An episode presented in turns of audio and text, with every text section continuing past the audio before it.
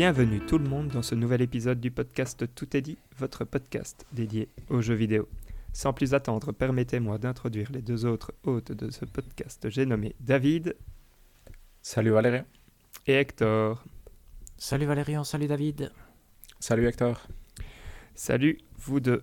Alors on va changer un peu nos habitudes et on va euh, en fait euh, commencer par le on s'en fout, on s'en fout pas, puis on aura les, les fameuses brèves euh, des news qui ont eu lieu durant ces deux dernières semaines. On attaquera nos jeux du moment, on a d'autres trucs dont il faut parler je pense. Et on finira par les hors-jeux. Et donc Hector, nous allons directement aller chez toi pour le on s'en fout, on s'en fout pas. je te laisse rappeler le principe peut-être. Génial. Ça se trouve, il y a- J'allais dire, ça se trouve, il y a des gens qui, qui ne sont jamais arrivés jusqu'à cette, euh, ce, moment culte. C'est vrai, euh, c'est vrai que c'est voilà. l'émission. Ça, ça, j'y avais pas pensé du tout. Je, je pensais au fait que je faisais pour la première fois sans, sans échauffement euh, le- cette partie-là. Mais, mais je pense Ah que oui, je c'est suis prêt. Je- on s'est on s'est chauffé avant. De toute façon, je vous ai, je vous ai fait parler avant pour m'entraîner. Mais donc voilà, le on s'en fout, on s'en fout quoi On- Le on s'en fout, on s'en fout pas, c'est quoi? C'est essentiellement la partie d'actualité de notre podcast. Et donc, euh, on choisit quelques points à discuter. Et ça marche très simplement. Donc, je vais vous donner le titre du news et vous allez me dire si vous vous en foutez ou si vous vous en foutez pas. Et si l'un de nous s'en fout, on s'en fout tous. Normalement, ça c'est ça c'est l'idée. Mais après, on fait comme on veut, forcément. Mais il y a eu un gros point cette semaine, donc euh, je pense que ça vaut la peine d'en discuter. On verra. C'est le point sur la tr- stratégie Xbox que j'ai nommé. Donc, euh, est-ce qu'on s'en fout ou on s'en fout pas? On s'en fout pas. On s'en fout pas, mais je vais Ah, surtout euh, vous écouter parler, perso. C'est vrai? Oh là là, Valérie, non, mais ton avis est aussi très intéressant et très important.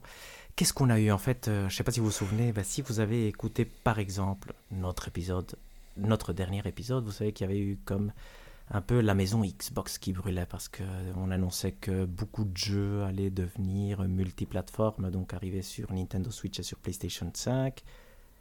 À un moment avant l'enregistrement de notre précédent podcast, Phil Spencer avait dit euh, on va vous on va faire un événement ou quelque chose la semaine prochaine. Donc nous on savait pas encore ce que ça allait être. Ça a été finalement un, po- un podcast qui était un- une business update essentiellement de, Xbox et qui a servi à complètement calmer le jeu. Donc ça ça a été le but et je pense que ça a clairement marché parce que vraiment tout s'est étouffé. Mais qui, est qu'est-ce qui est sorti de de ce podcast, il y a eu vraiment des, news importantes, certaines dont on s'en doutait. Donc, euh, pendant le podcast, ça a été mentionné que quatre exclusivités Xbox arriveraient sur euh, PlayStation et Nintendo Switch. On a su après lesquelles ça allait être. Pendant l'autre podcast, il n'a pas voulu les mentionner. La seule chose qu'il a dit, vous, je suis sûr que ce n'est pas euh, Indiana Jones ni Starfield. Donc ça, ça d'une certaine façon, c'était le message important de tout le truc, c'est-à-dire ça, ça éteignait les grosses rumeurs. C'est-à-dire pour l'instant, on se concentre sur, comme il a dit, des jeux services et des petits jeux qui pourraient bénéficier d'une plus grande mise en avant si jamais on voulait faire des, des séquelles. On a su après que c'était euh, Pentiment, Hi-Fi Rush, euh, Sea of Thieves et celui que moi j'étais pas sûr mais que bon, après maintenant ça a été confirmé c'était Grounded. Donc euh, après ils ont beaucoup communiqué et été très positifs. Donc il y avait trois personnes, Phil Spencer, Sarah Bond et Matt Booty. Phil Spencer était le plus neutre, disons. Sarah Bond et Matt Booty étaient vraiment très enthousiastes sur les chiffres Xbox en disant ça marche très bien, on est au meilleur moment de notre, de notre vie en tant que, en tant que marque Xbox. Ils ont parlé de, de plein de choses positives, du Game Pass. de- Il y, a- il y a plein de choses qu'on discutera après en détail, probablement.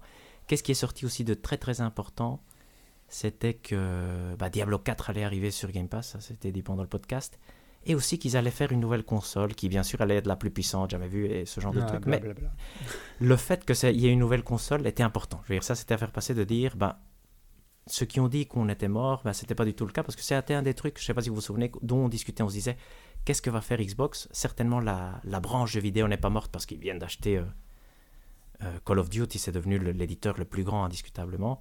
C'est certainement pas mort, mais est-ce qu'ils vont encore mettre quelque chose sur les plateformes? Mais clairement, ils, eux disent, ben voilà, on va continuer, c'est certain qu'ils vont continuer au moins pour une génération. Donc ça, c'était la partie intéressante, mais Maintenant, moi, je voudrais savoir, et donc je vais commencer par David et après Valérie, on verra si- s'il veut rebondir. Mais, Je veux déjà Oui, vas-y. rebondir sur des Ah, trucs. vas-y, en fait, direct. mais- Mhm. Ouais, non, Mais euh, alors, vas-y, Valérian, pose je- ta je- question. Ah non, je, voilà, je voulais juste savoir quel est votre ressenti, plus ou moins, à chaud ici. Ici, ça va être le gros sujet, je pense, de l'épisode, donc on va revenir sur plusieurs points et plein de petits détails aussi ont été communiqués. Donc, euh, vas-y Valérian, je voulais avoir Non, ton mais avis ça- général et les différents points qui peuvent engendrer du débat ou de Ça va de être, euh. Ouais, ça, va- ça va être assez euh, direct. Moi, euh, donc, premièrement, quand il a dit OK, Starfield n'ira pas sur d'autres, enfin sur le, sur PS5 ou etc. Je me suis posé la question est-ce que ça veut dire que Starfield a bien fonctionné ou fonctionne bien sur sur machine Xbox, PC euh, seul? Euh, ou est-ce que c'est une stratégie pour euh, calmer les, les ardeurs des fanboys euh, Parce qu'il y en a encore de, de Xbox, quoi. Donc ça, C'est ça, c'est question. une Ouais. question, mais j'ai pas de réponse. hein, donc, Je me suis posé voilà. la même aussi. hein, Et alors, par contre, cette histoire de console, parce que, enfin, voilà, donc ils disent, ok, on va sortir une nouvelle console, Bon, très bien pour eux, mais il y a un moment, il faut sortir des jeux, quoi, sur les consoles que, qui sortent, et je pense que ça, ça doit, enfin, je pense qu'ils sont en train de rater euh, le, comment on dit ça euh, Vraiment, le, le point stratégique numéro un, c'est que c'est bien d'avoir la console la plus puissante, mais si t'as pas de jeu, et là pour l'instant, euh, allez, je veux dire, j'ai une série S et tout ce que je fais, c'est j'utilise le Game Pass pour payer moins cher des jeux auxquels je joue, quoi. Mais il n'y a pas de jeu euh, Xbox qui qui me ferait acheter la, la console. Et donc, euh, et donc en fait, euh, ils sont dans un dans un trip puissance de console quand j'ai envie de dire, bah avant d'essayer de vendre quelque chose, enfin de vendre le support, il faudrait peut-être déjà avoir des, choses à mettre sur ce support. Et donc j'ai l'impression qu'ils qu'ils ratent un peu, enfin, voilà, que la vision n'est pas bonne, quoi. Que c'est pas sur euh, la, la console et sur la puissance euh, de celle-ci qu'il faut miser, mais plutôt sur euh, les jeux et, et justement les exclusivités, quoi. Mais voilà, maintenant euh, je veux bien vous donner la main pour rebondir sur, ce- sur ce que je viens de dire. et. Voilà, c'est c'est des très bons points, Valérian. David, donc ton avis général et aussi sur les points que, que Valérian a mentionnés Mon avis général, honnêtement, j'ai trouvé le podcast très langue de bois, entre guillemets. C'était c'est beau, très euh, discours. C'était euh, très marketing, non? Ouais. très marketing. Et ce qui était particulier, c'est que par exemple, tu vois, au fait, je trouvais que c'était un peu, du coup, légèrement incohérent, parce que tu as l'impression qu'on te cachait des Mhm. choses et qu'on t'en a annoncé d'autres. Par exemple, le fait que les quatre jeux arrivent sur euh, les autres consoles, tu sentais qu'ils avaient envie de minimiser ce que c'était, mais sans pour autant te dire à 1000%, genre, nos gros jeux n'arriveront jamais ailleurs. Tu vois, c'était pas non plus euh, explicite. Du coup, pour moi, ça, j'ai, l'impression que ça laisse des portes ouvertes euh, qui ne voulaient pas, clairement pas fermer. Et après, le côté de, on va, comme disait Valérien, on va avoir la console la plus puissante et blablabla. Moi, ma question, c'est est-ce que Microsoft n'est pas en train de vouloir devenir un éditeur tiers, mais en ayant quand même sa place dans le marché des consoles, au cas où, à un moment, il y a une ouverture. Tu vois, entre guillemets, je me Mhm. demande s'ils n'ont pas envie de garder l'infrastructure console qui existe, quitte à ce qu'elle perde de l'argent, au cas où un jour Sony se plante royalement.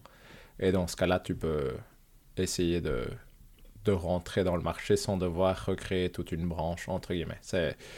Mais du coup, non, je trouvais ça... Ça a servi son but que j'imagine était un peu d'éteindre l'incendie qui était en train de se déclarer euh, sous, euh, pour tous les, ça, ça a les bien fanboys. Donc ça, ça, ça a bien fonctionné, mais à côté de ça, je trouve que ça... Le côté langue de bois, moi, me laissait présager que ce n'est que le début de un changement beaucoup plus important, et je ne serais quand même pas étonné qu'on voit Indiana Jones et Starfield arriver euh, Oui, sur euh, jour. toutes les autres consoles, et que c'est vraiment... je veux dire, la langue de bois a servi vraiment à essayer de d'éteindre cet incendie qui était là, quoi. Quand Clairement, Starfield sera fini, il sortira sur, euh, sur PlayStation 5. euh, Probablement. hein. C'est plus ou moins Mhm. ça. Et euh, si, Oui. si je peux rajouter un point. Hector, avant que tu. Oui, vas-y, vas-y, tu peux, tu peux y aller. C'est, euh, par contre, je trouve que le, le format était bien choisi pour minimiser on va dire, le retour de flamme que tu pourrais avoir si tu fais un live ou un truc comme ça, où tu as plein de gens qui se connectent et qui t'insultent. en live, le, le coup du podcast, c'est bien pour rester très, très distant, euh, Hmm. comme ça, avec euh, le public. Donc euh, ça, c'était un bon move de leur part pour pas, euh, pour pas se brûler les fesses, quoi. Tout à- en tout cas, de ce côté-là, ça a très bien fonctionné, comme disait David. Non, ça a réussi vraiment à éteindre, à éteindre l'incendie. Ce qui est curieux, effectivement, c'est qu'il y a eu cet événement pour tellement peu de choses, entre guillemets. Non? Je veux dire, euh, donc c'est un peu comme on va vous faire un gros événement pour vous dire que rien ne change. Donc au fond de toi, comme disait David, hein, tu te... Et bon, toi aussi Valérie, tu as, vraiment l'impression que- qu'il y a un changement, non? Mais qu'ils veulent pas nous dire encore ce que c'est. C'est vraiment... euh, Donc euh, effectivement, parce que, que Hi-Fi Rush et Pentiment sortent sur PlayStation 5, juste pour donner un exemple, Psychonauts 2 était sorti euh, sur PlayStation 5 euh, Day One ça n'a pas été un scandale. C'est vrai que c'était mis dans le Kickstarter et tout ça, je veux dire, mais... Non, il n'est pas Mhm. sorti sur PlayStation 5, il est sorti sur PlayStation 4, mais Mhm. bon, vous comprenez ce que je veux dire. Donc, je pense que si Hi-Fi Rush et Pentiment étaient sortis sur PlayStation très vite, ça aurait pas été si grave, moi, je trouve, tu vois, parce que c'est des petits jeux et ce genre de trucs. Donc, c'est curieux qu'il doit faire euh, un truc pour ça. Et après, comme disait David aussi, c'était... Ça, je suis entièrement d'accord, c'était... Surtout, j'ai réécouté aujourd'hui, c'est c'est rigolo d'écouter euh, loin dans le temps après, parce que je l'écoutais aussi le jour même. Et là, tu disais, parce que là, tu voulais avoir les news, non? Je veux dire, Et là, finalement, les news, il n'y avait pas grand-chose. Et maintenant, je l'ai réécouté. et Autant, je suis mitigé avec l'approche de Xbox par rapport au jeu, autant Phil Spencer, j'ai l'impression à chaque fois qu'il essaye vraiment d'être honnête. C'est rigolo, parce que quand tu as entendu les trois, Autant Sarah Bond était vraiment très, très excité, Matt Booty aussi, autant en réécoutant, je me disais, ah oui, Phil Spencer, lui, il vraiment, il cache son jeu. Tu vois, je veux dire, tu sais vraiment pas. euh, il dit, ne vous attendez pas à que tout soit maintenant multiplateforme, mais ça, bon, on s'y attendait pas de toute façon. Tu vois, dire, donc, euh, est-ce que ça, ça, suffit à dire que Starfield et comme on le disait tout à l'heure, Indiana Jones ne sortiront jamais? Nous-mêmes, tu vois, dire, euh, on a quand même des, doutes entre nous, euh, que ce soit si radical. C'est un bon test. Ce qui est intéressant aussi à savoir, dire, à savoir ou à noter, parce que ça, j'ai, je pense que ça, c'est en écoutant un autre podcast que, que l'idée m'est venue. Probablement Pentiment et Hi-Fi Rush étaient probablement au début déjà développés pour les machines PlayStation, non? Ouais. Mhm. Switch, c'est pas Mhm. sûr, mais voilà, et Switch aussi. Moi, je pense aussi. Honnêtement, moi, je pense que au début, ils, ils ont commencé avant de se faire racheter, non? Ouais. et, euh, et après, ils, ont, ils sortent sur exclusivité. On sait que c'est le cas pour Starfield.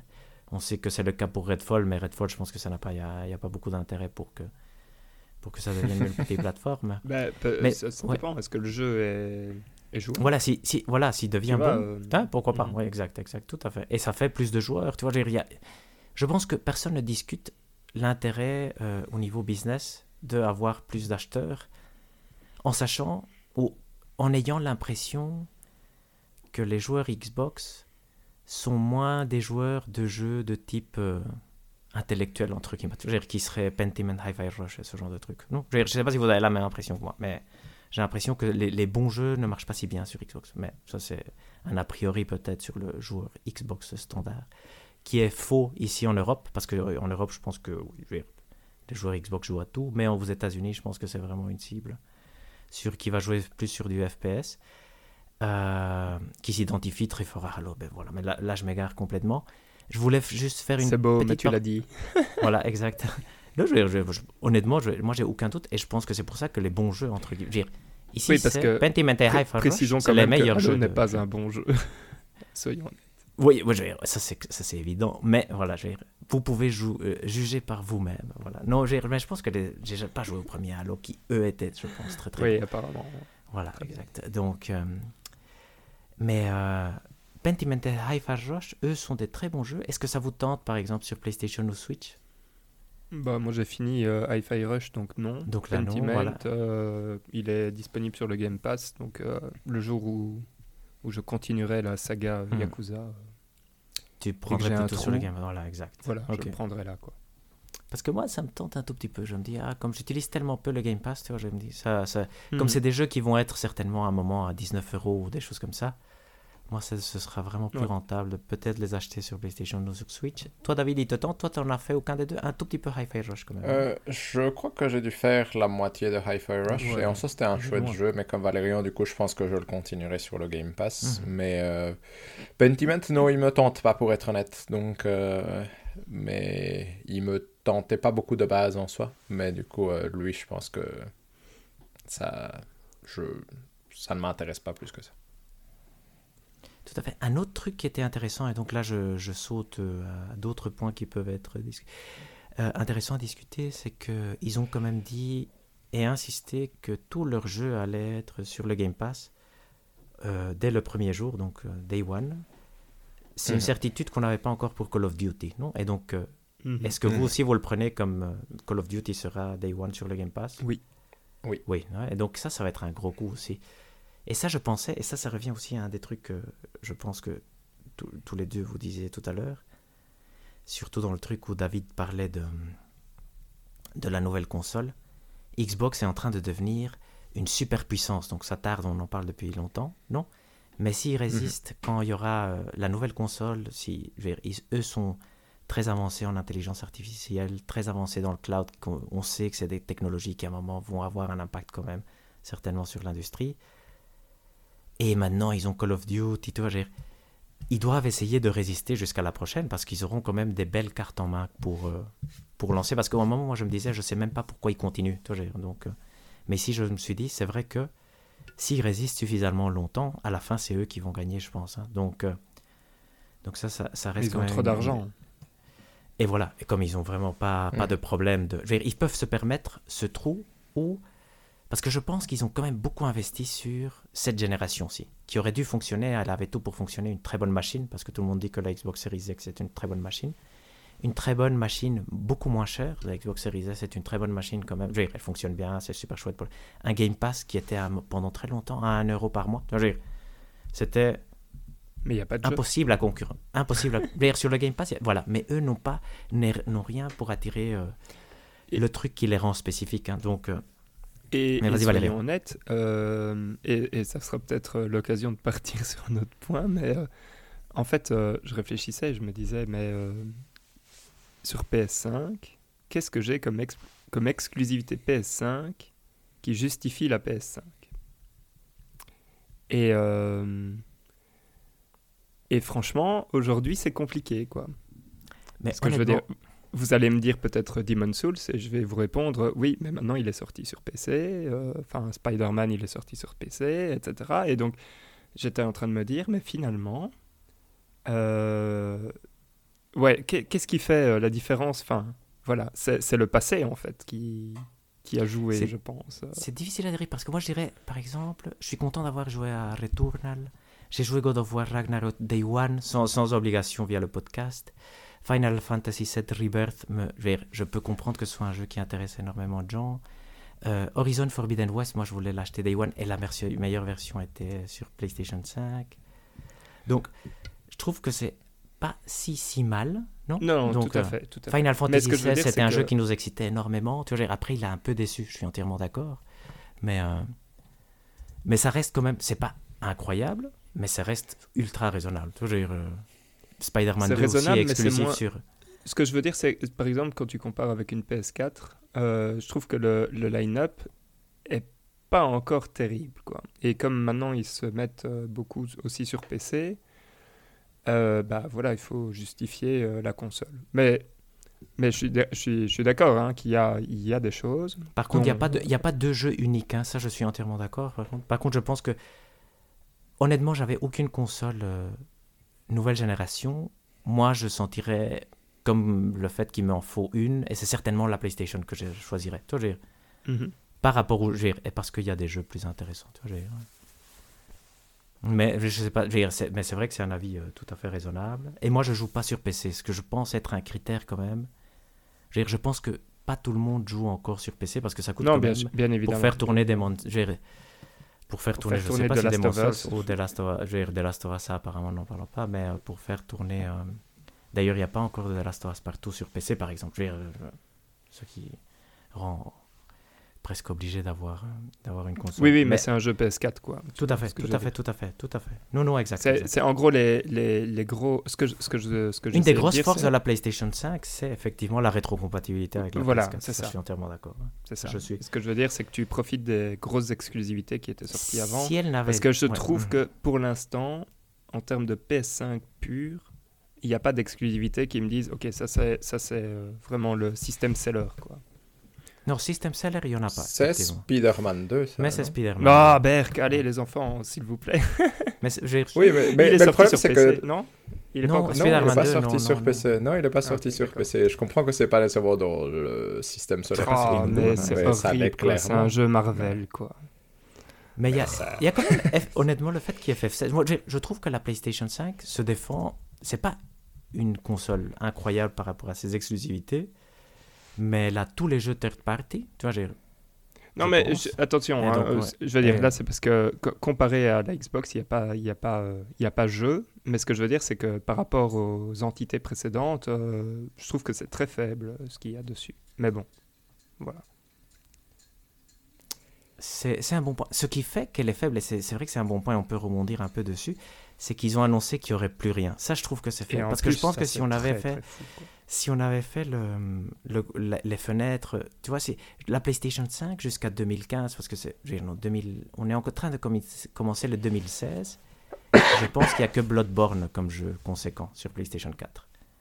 C'est d'ailleurs le jeu qui te fait acheter la console, Valérian, si je me trompe. Euh, oui, ça c'est carrément le jeu qui me fait acheter la, console. Et, et donc, tu 2015. vois, par rapport à ça, si tu compares euh, même fenêtre du temps PlayStation 4, PlayStation 5, moi je dirais PlayStation 5 gagne un tout petit peu. Mais ce qui fait qu'elle perd vraiment, c'est que tu n'as pas, pas Uncharted 4 qui va sortir d'ici trois mois. Tu vois, je dire, t'as pas, euh, t'as pas Horizon Forbidden West qui à la porte de. dire, qui va sortir en 2017, début 2017. T'as pas d'annonce God of War que tu t'attendais pas du tout qui va être annoncé d'ici 2-3 jours. T'as pas Dead Stranding qui va être annoncé d'ici 2-3 jours. Donc, c'est vrai que, que ça fait quand même. euh, c'est là que ça fait mal, et c'est parce qu'on parle de ça. Donc, ça, je, situe un peu nos, auditeurs, parce qu'un des points qu'on a, des news qu'on voulait discuter, c'est que, PlayStation s'attend à, à une moins bonne année. Ils sont déçus de cette année, même si c'était une très bonne année, ils sont déçus.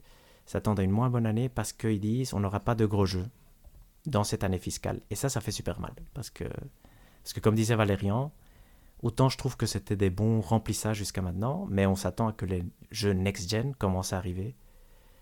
Et il n'y en a pas. Donc c'est un peu curieux.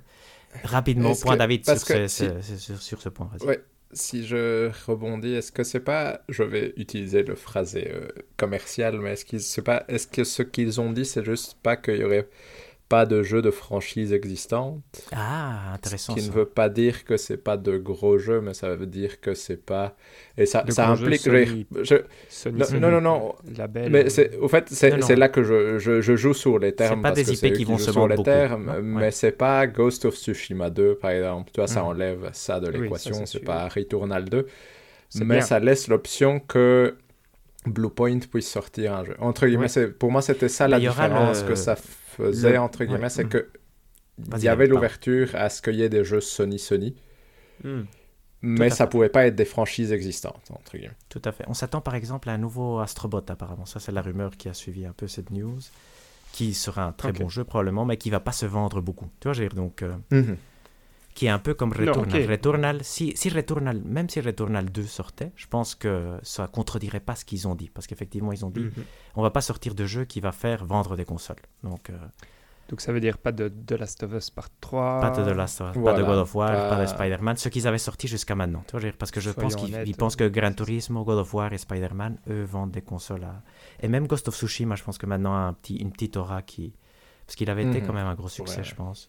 Donc, euh, Donc ça, c'est ça, c'est Ouais. terrible. Donc euh, ça, c'est dommage, effectivement, et ça fait... Je ne sais pas par quel point aller, mais je vais profiter pour aller maintenant, parce que Valérian nous avait partagé un très chouette article que je n'ai pas lu en détail, Valérian, mais qui était très intéressant. Et Phil Spencer en parle pendant ce podcast-ci. Il dit, à un moment, le problème, c'est que l'industrie ne croit plus.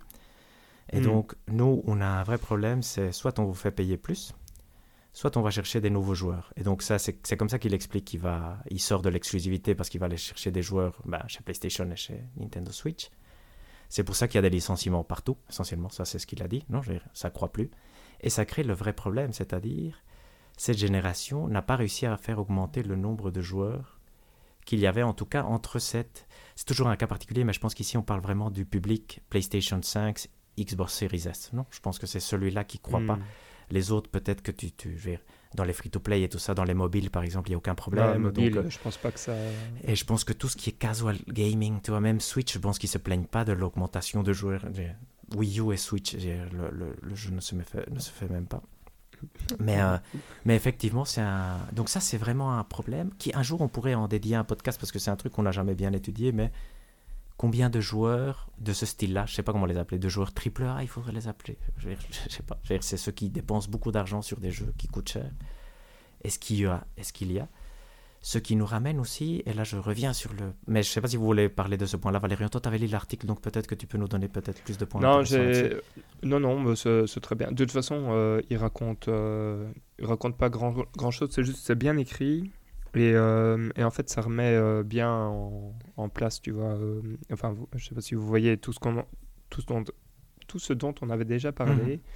qui est, bah oui, il y a eu le Covid, tout le monde s'est dit, ah, c'est la nouvelle norme pour la consommation de jeux vidéo, donc on a engagé comme des tarés, et puis après, bah, il n'y avait plus le Covid, et en fait, c'est, re- c'est revenu à un taux de croissance de, je sais plus, 4 ou 5% je ne me rappelle plus les chiffres de l'article, qui n'étaient pas les 25% prédits euh, Mhm.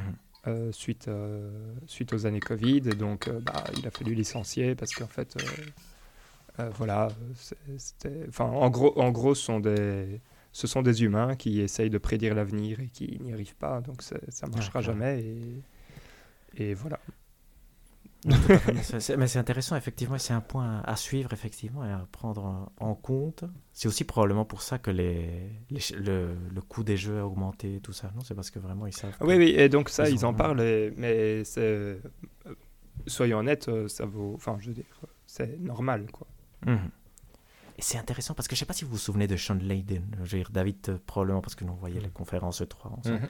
Mais lui avait un moment, je sais pas s'il a démissionné de Sony, mais quand il est parti de Sony, il a dit les jeux comme ça on peut plus en faire. Effectivement, on voit que Sony maintenant arrive à la limite parce qu'il n'y a pas de nouveaux jeux Sony. Tu vois, ici tous les jeux qui sont sortis, c'est des jeux qu'on devinait déjà. Spider-Man, God of War et tout ça sont sortis sur PS4 sauf Spider-Man 2, mais on se comprend. Et il disait le nombre de joueurs n'augmente pas assez. Donc euh, on, est vraiment limité par rapport à ça. Et donc je pense que lui avait quand même à, l'époque une bonne vision sur le truc. Je saute sur un autre point. Dans... Oui, vas-y, je réagis juste, euh, je saute euh, sur l'occasion euh, que tu parles de lui, mais dans The Verge, il y a une... dans The Edge, pardon, dans Ah The ouais. Verge. Dans Edge, il y avait une interview Ah, de chouette. certaines personnes sur le sujet de l'année aussi et si ça allait continuer ou pas. Et c'est rigolo parce que Sean Layden disait que pour lui, ce qui était le plus effrayant, c'était que les coûts de jeu augmentaient, continuaient à augmenter des AAA avec justement tous les jeux Sony qui coûtent 200 ou 300 millions d'euros à faire.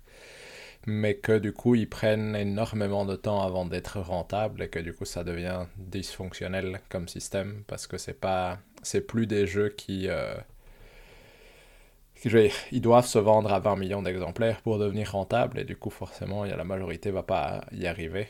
Et donc au final lui c'était plus ça qui le qui l'effrayait pour le futur et où il trouvait que ça le ce serait ce serait ça un peu la bulle qui pèterait entre guillemets, c'est qu'à un moment les jeux ne peuvent pas co- continuer à coûter de plus en plus parce que il y en aura de moins en moins qui deviendront rentables et donc à un moment ça- tu, tu- tu ne peux plus avoir un seul studio qui est rentable.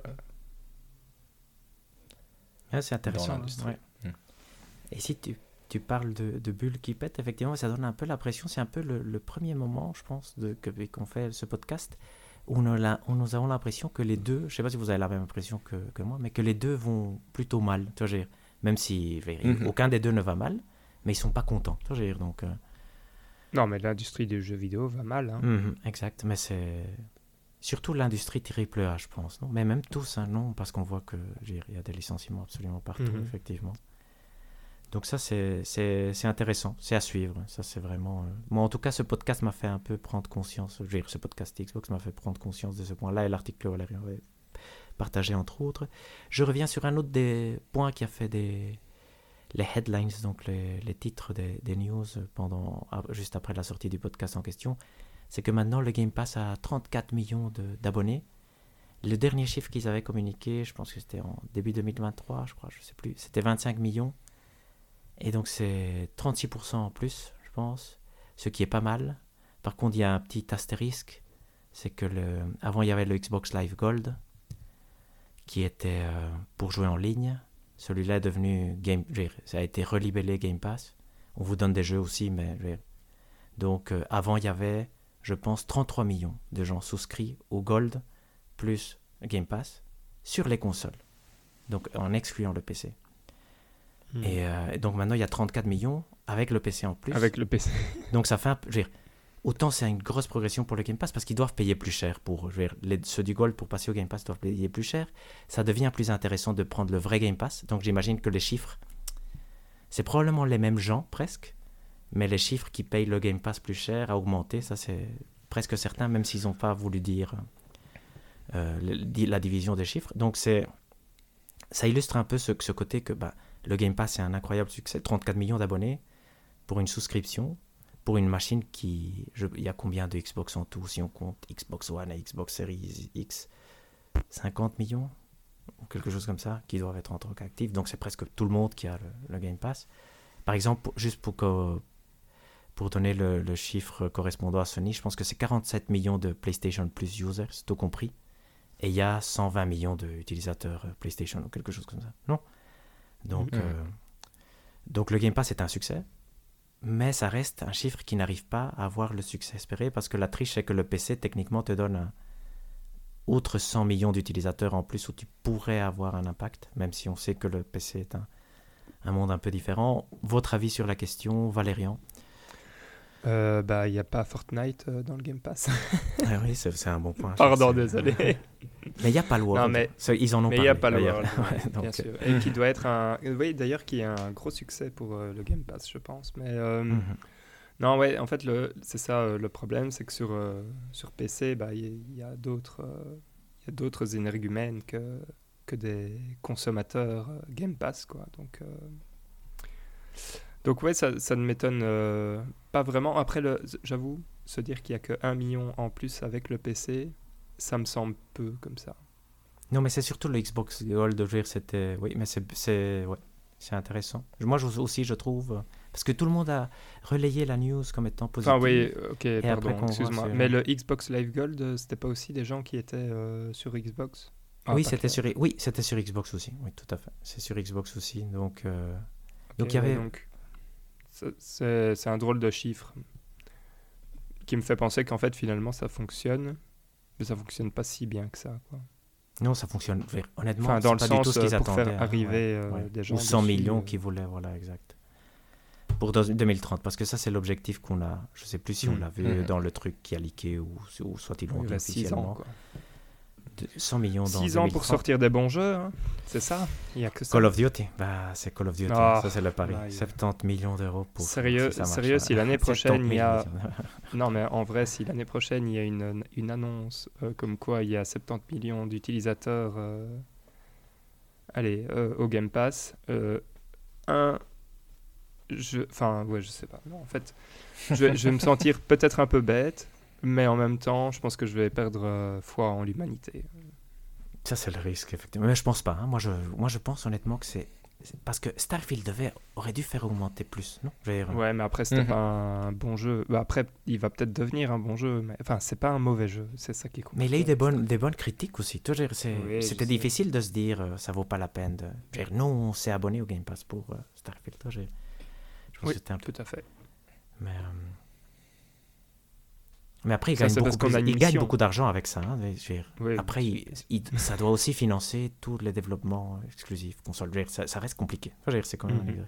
Parce que s'il y a 35 millions d'utilisateurs euh, sur le Game Pass et qu'ils arrivent à 45 millions, imaginons, euh, ils mhm. doivent quand même Ça veut dire que Call of Duty a eu le succès qu'il voulait, mais personne n'a acheté Call of Duty sur Xbox, donc c'est embêtant. Toi, j'ai donc personne, entre guillemets. Vous comprenez ce que je veux dire. Donc, euh, donc c'est, c'est pas une équation simple à résoudre, je pense. Mhm. David, toi, tu as un avis sur, le, sur la question? Non, non, c'est, bah, ça, ça reste le même message que depuis quelques, Tu l'avais dit, non Comme tu dis, c'était c'était tourné positivement, mais en soi, ça reste le même message comme quoi le Game Pass fonctionne pas au niveau de leurs espérances euh, qui devaient être folles quand même à un moment donné, mais parce que c'est pas un mauvais chiffre, mais en effet, ça n'a pas l'air d'exploser et ça n'a pas l'air d'une année à l'autre de changer significativement non plus. Euh, comme tu dis, Starfield n'a pas l'air d'avoir fait bouger l'aiguille ou le chiffre euh, de façon super importante. Donc, euh, à voir. Comme, je pense que Call of Duty pourrait être important, mais à voir si ça, si ça a un tel impact, entre guillemets. Parce que si c'est. J'ai l'impression que les joueurs de Call of Duty, il y en a beaucoup qui ne font que jouer à Call of Duty. Du coup, euh, je ne sais pas si c'est avantageux pour eux financièrement de, de s'abonner au Game Pass pendant un an ou de juste acheter le jeu et puis, euh, et bah, puis jouer sur la console de leur choix. Ouais, si tu achètes le Game Pass, tu as l'accès à Internet, quoi. Ouais, ouais, au multijoueur, quoi, je veux dire, pardon. Mhm. Hmm. oui, c'est vrai que Internet, euh, pas ça Ils sont déjà obligés de payer le Game Pass, c'est vrai, non? Ils doivent. C'est vrai que c'est fou ça. Oui, c'est vrai qu'on n'y avait pas pensé. mais si, mais si, si tu es sur PC, je pense pas que tu doives payer euh, non, un c'est vrai. Euh, Et donc, si, c'est là qu'ils veulent quand même. Ouais, exact. Parce que c'est vrai que la, la, vraie croissance du Game Pass, parce que déjà avoir, imaginons qu'ils ont 20, 25 millions d'utilisateurs Xbox, il n'y en a pas tellement plus, tu vois, mm. parce qu'il y a aussi ceux qui ont une PlayStation 5 en même temps et qui ont la Xbox pour, que pour jouer aux exclus, et donc c'est pas des gens qui vont payer tous les mois pour le Game Pass, tu vois, ça, ça peut arriver aussi. Donc c'est pas mal sur les, sur les utilisateurs Xbox, c'est sur le PC qui voudrait exploser. Je pense que là, ça augmente, mais à voir s'ils arrivent à, arriver à, à voir ce que ça... C'est intéressant de voir ce qui va se passer avec Call of Duty, en tout cas, ça c'est certain. Donc... Euh, mais encore une fois, c'est pas beaucoup plus d'informations, à part le fait que Call of Duty sera Day One, ça c'était quand même une des, grosses news. Moi je pense que j'ai fait le tour. Est-ce que vous voulez. David, est-ce que tu veux quelque chose pour la conclusion? Tu veux conclure avec. Non, je pense qu'on a fait le tour en ça. Valérian? Non, c'est bon. Parfait, génial. Mais donc là, c'était le gros point de, de, la journée, je pense. On va passer au deuxième point. Donc vous avez le droit de vous en, foutre. plein des gros points. Il y a quelques points, il y a quelques points, mais vous avez le droit de vous en foutre. Euh, Nintendo Direct et Switch 2, je l'ai appelé le. Moi, je vais sortir ma boule de cristal sur la date de la Switch 2, mais je trouve qu'on s'en fout. ok, on s'en fout. Petit truc, il y avait peu de choses, donc on a surtout vu que les, les jeux Xbox ont été confirmés avec ce Nintendo Direct, je pense, non? Les, Pentiment en tout cas, non? Pentiment euh, et Grounded. Et Grounded. Donc, ça. Ouais, et donc, il y a World of Goo aussi, mais très très petit. Il y a eu la démo de Unicorn Overlord, mais ça on en parle après. Et pour la Switch 2, c'est en 2025. Mais ça, il y a deux, deux informations qui sont peut-être contradictoires. Sortirait en 2025, hein, mais eh, tout, voilà, ben, voilà. Mais des rumeurs fiables, non de le genre de trucs qu'on dit. Mhm. ouais, je Qui, qui ont. Et l'autre, c'est il y aurait peut-être un reveal en juin. Mais si ma question est maintenant, parce que je, je vais je viens de l'entendre, si vous faites un reveal en juin, vous cassez votre Noël de Switch. Ouais? Oui. Moi, j'achète pas une Switch si je sais qu'il y a une Switch 2 en mars. Donc, ça se voit encore bien la Switch euh, Oui, ça se voit bien. Dans sa Surtout avec Mario. Euh. je pense que Mario, avec Mario Wonder, ils ont vu qu'ils arrivaient quand même à faire des, des pics de nouveau intéressants. Donc, euh, bah, difficile à dire. Vas-y, David, sors ta, ta boule de cristal. Non, non, non, mais c'est, je pense que c'est juste comme en début. Quand on a eu notre podcast prédiction, j'avais dit que je pensais que la Switch sortirait en mars 2025. On est d'accord. Ouais, c'est très bien. Je... pense que maintenant on est de plus en plus d'accord là-dessus. Et moi je souffre parce que, bon, voilà. Euh, sur le Fantasy Draft, j'avais Mario Kart. Et Mario Kart sortira mais en 2025. Vous êtes d'accord que le reveal en juin, ça j'y crois un peu moins quand même je... Ouais, je... ça, ça je suis pas sûr. Ça me surprendrait un peu. Ouais, moi aussi, moi aussi. Mais voilà. Troisième gros point, et là je pense qu'on peut s'en foutre parce qu'on a traité euh, presque tout euh, avant, c'est le point PlayStation où on parle des choses qu'on avait, qu'on a tout mentionné, je pense. Donc, je pense il y a juste la guéguerre avec Bungie. ah oui, ça c'est le point intéressant. Voilà, rajoutons Valérian, c'est que David avait déjà un moment, je ne sais pas si vous vous souvenez, il nous avait dit ah j'ai lu quelque part que Bungie doit avoir des objectifs pour rester indépendant. Et ici ils sont en train de lui dire ben voilà, je vais, euh, faites attention parce que Et ici, surtout, c'est par rapport au, au, temps que ça prend pour sortir des Final Shape. Non, je pense que c'est surtout. Hein, voilà. Mhm. Et probablement peut-être un retard du nouveau jeu qui s'appelle Marathon. Non, c'est ça peut-être. Ça, ça, on n'a pas d'informations crédibles. Mais en gros, c'est par rapport aux, aux deadlines qui apparemment ne sont pas toujours respectés. à suivre. Est-ce que Sony va finalement avaler Bungie? Vous, vous, Paris, euh, sans, nous, on n'a aucune information, donc là, c'est Paris juste à l'intuition, vous direz? Oui. Oui. Oui, moi, moi aussi. Génial, ben voilà. Mais je vais passer au brève alors. Il y en a une rigolote. Apparemment, une équipe de Take-Two serait en train de travailler sur, euh, sur un jeu FIFA, non? Donc ce serait un FIFA vrai 2K. FIFA. Voilà, et donc euh, FIFA 2K, donc ça c'est à voir. David avait prédit ça, donc c'est rigolo, ça arrive un peu trop tard, mais c'est mignon, c'est mignon.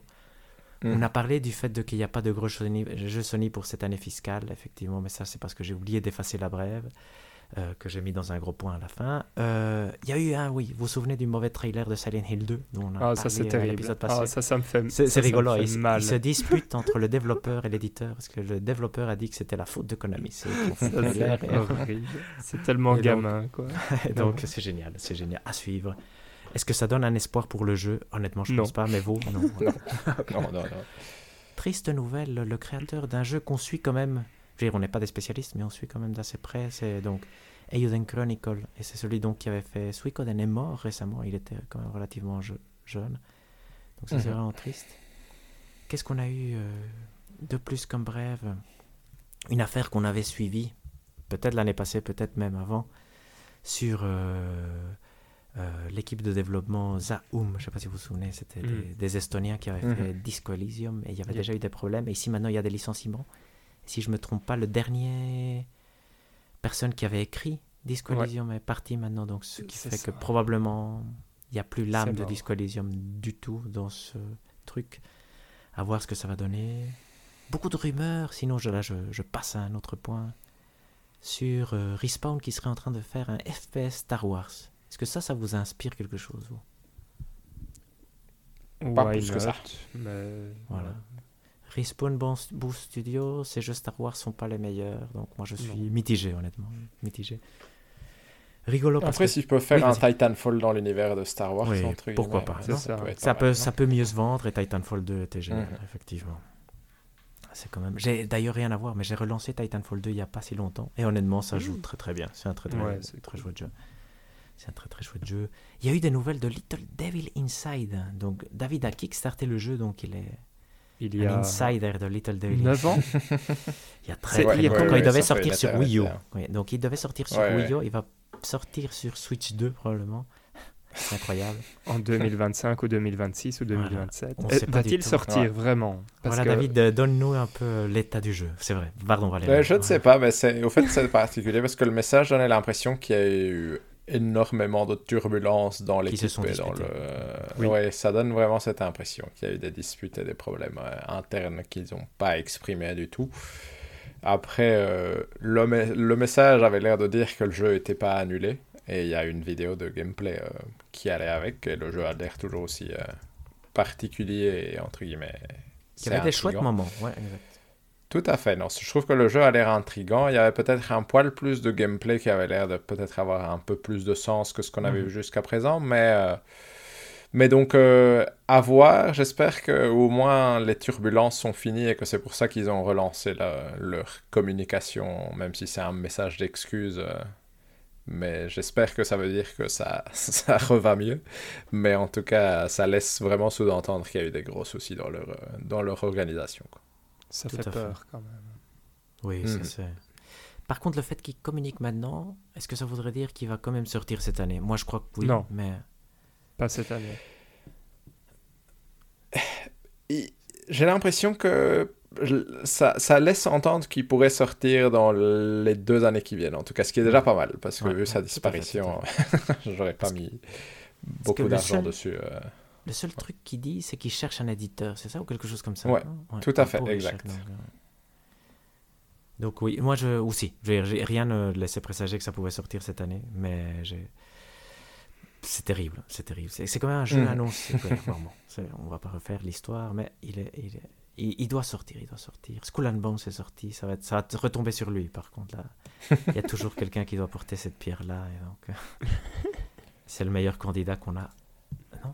À, Euh, en tout cas à portée de main. Ou peut-être vous avez un autre, non?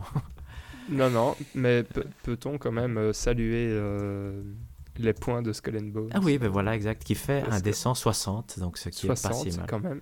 Franchement. C'est plus que ce qu'on attendait. Parce qu'en plus, il y a les, les haters Ubisoft qui ont profité, parce que ça fait bonne presse de dire du mal de Skull and Bones, donc ils ont profité pour mettre des mauvais points. Mais si vous avez regardé des reviews de Skull and Bones, De loin, mais il a l'air nul. J'ai ça a l'air si mauvais. C'est Ouais, rigolo. ça a l'air nul, ça. Mais Mais il est pas si amusant mauvais, quand même. Parfois 60, amusant, euh, voilà. C'est mieux que Babylon's ouais. Fall, euh, David. Tout à fait. C'est mieux que C'est mieux Squad. Redfall aussi, mais Que Redfall, ça c'est vrai qu'à un moment on faisait la blague Mhm. de est-ce que Redfall sera pire que Skull and Bones? Il a quand même réussi à être pire.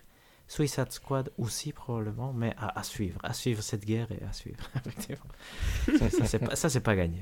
donc, euh, je pense que Suicide Squad la dernière fois que j'ai vu était à 59. Donc, euh, mais maintenant il est temps de parler d'un truc quand même euh, important. Et là je vais vous laisser entièrement la parole. Je vais commencer d'ailleurs par par David pour que Valérian puisse finir. C'est le reveal de Shadow of the Earth Tree. Donc il y a eu un nouveau trailer. Enfin, de la- reveal. C'est pas un reveal. Euh, mais le bah, c'est le Le reveal, reveal de la le re- c'est- ouais, c'est pas c'est pas l'annonce du truc, tu vois. J'ai la différence entre annonce et reveal. Je pense que annonce c'est quand Ah, tu dis qu'il existe et reveal c'est quand tu montres ce qu'il est. D'accord. euh, Ok, d'accord. je crois, je crois, je crois, je Très- crois. C'est Mais, très bien, c'est très bien. mais, j'accepte entièrement la correction si, si vous la Non, non, mais mais c'est très bien. C'est juste euh, un moment. Mais en tout cas, je le voulais le dire savait comme qu'il ça. existait, voilà. Mais Il- on oui, savait déjà effectivement Mhm. qu'il existait, mais on l'a enfin vu et on sait quand il sort et on sait combien il coûte. Ça s'annonce être un Elden Ring 2 presque, non? Ou en 1.8 quand même, disons. hein, Ouais, 1.5. là, ouais, exact. Donc, euh, David, vas-y. Euh, non, franchement, comment dire. C'est marrant les trailers de, des jeux From Software parce que ici, pour être honnête, moi ça m'a pas fait grand chose, mais simplement parce que je trouve que le jeu a l'air d'apporter des nouveautés, il y a des nouveaux ennemis et tout ça, mais je trouve qu'il y a, entre guillemets, et c'est encore une fois, moi je suis pas, j'ai joué à beaucoup de jeux From Software, mais je suis pas giga fan non plus, euh, dans le sens où j'ai pas fait les extensions des autres, etc. Et c'est pour ça que je trouve que entendre Valérien après sera intéressant. Mais je trouve qu'il a l'air d'avoir beaucoup de nouveautés. Après, euh, le trailer en lui-même, je trouve. Comment dire Mais c'est mon avis vraiment. c'est J'ai l'impression qu'il est un peu fait pour exciter les méga fans de From Software, mais qu'il n'est pas spécialement fait pour m'exciter moi, entre guillemets. Tu vois, j'ai l'impression que si tu l'analyses de fond en comble, il y a plein de trucs. euh, où tu peux être là genre ou un nouvel ennemi ou, ou un nouvel style de combat.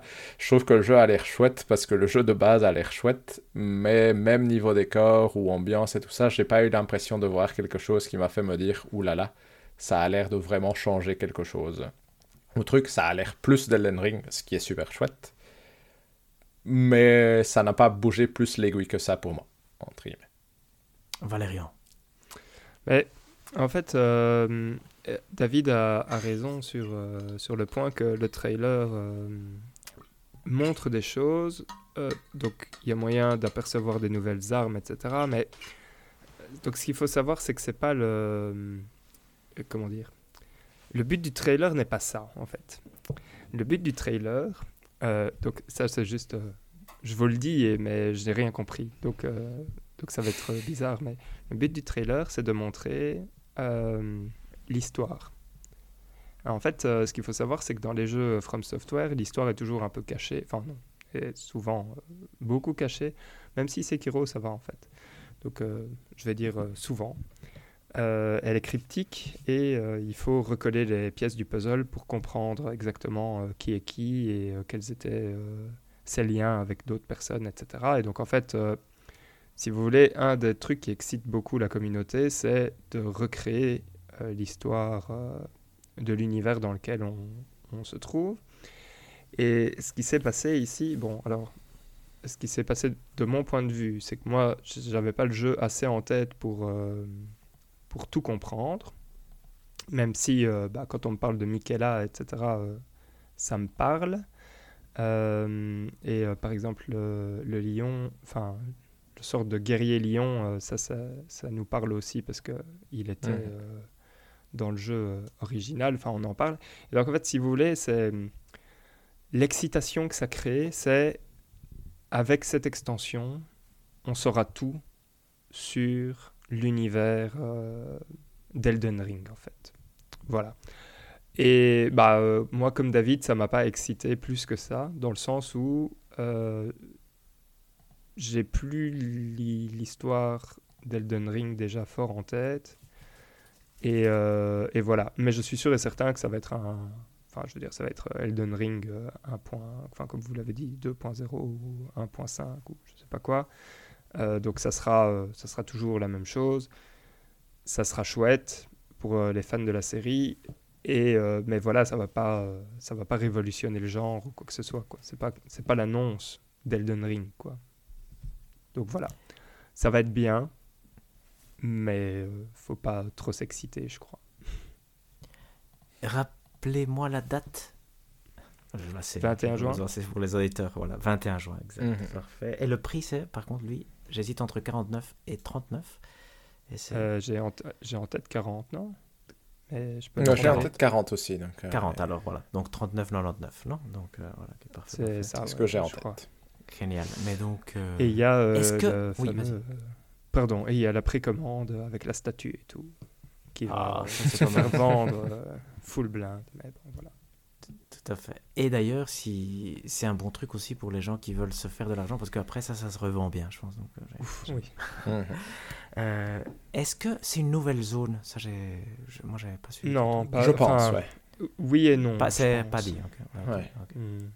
Donc probablement oui, non, mais. Il y a, il y a mais des nouvelles pas- zones, mais je pense qu'il y a aussi euh, des... Parce que j'avais l'impression qu'il y avait des événements qui avaient l'air de se passer dans, des endroits que j'avais déjà vus. Mais je peux me tromper. Ok. Mais c'est pas, en gros, on n'arrive pas dans un monde tout à fait différent et on refait un jeu plus petit. À mon avis, ce genre de euh, DLC. Hmm, aussi, à mon avis, ça va être principalement ça quand même. Ah oui, ok, ok, ok. Intéressant, intéressant. Euh, Est-ce que vous êtes pas le prix. enthousiaste? Ouais, moyen. C'est un DLC. C'est vrai? Ok. Oui, pareil, pareil, c'est un DLC. euh, Vous le voyez encore comme un DLC Parce qu'il essaye quand Oui. même d'avoir ce côté Miles Morales, non? Je veux dire, ou pas? Bah, Oui, mais justement, moi, je n'ai pas joué au Miles Morales non plus, du coup. euh, Mais je Miles Morales, c'est un, DLC. Donc, euh, Mais c'est pas un DLC, non? C'est pas un DLC. Miles Ouais, mais- Spin-off, ça s'appelle. ça. Ok, mais pas techniquement, c'est un pas- DLC. Tout à fait. Mais moi, c'est, moi, c'est, j'ai jamais joué au DLC de, des jeux From Software et celui-ci me convainc pas. Tu vois, je suis pas sûr à 100% que je vais être là day one. Il me le faut. Mais il y aura il y aura rien d'autre à jouer, euh, David. Ah oui, non, ça, ça, on est d'accord. Potentiellement, il tombe au bon moment. Mais euh, s'il y avait une concurrence importante, je suis pas sûr que je serais day one. Il me le faut.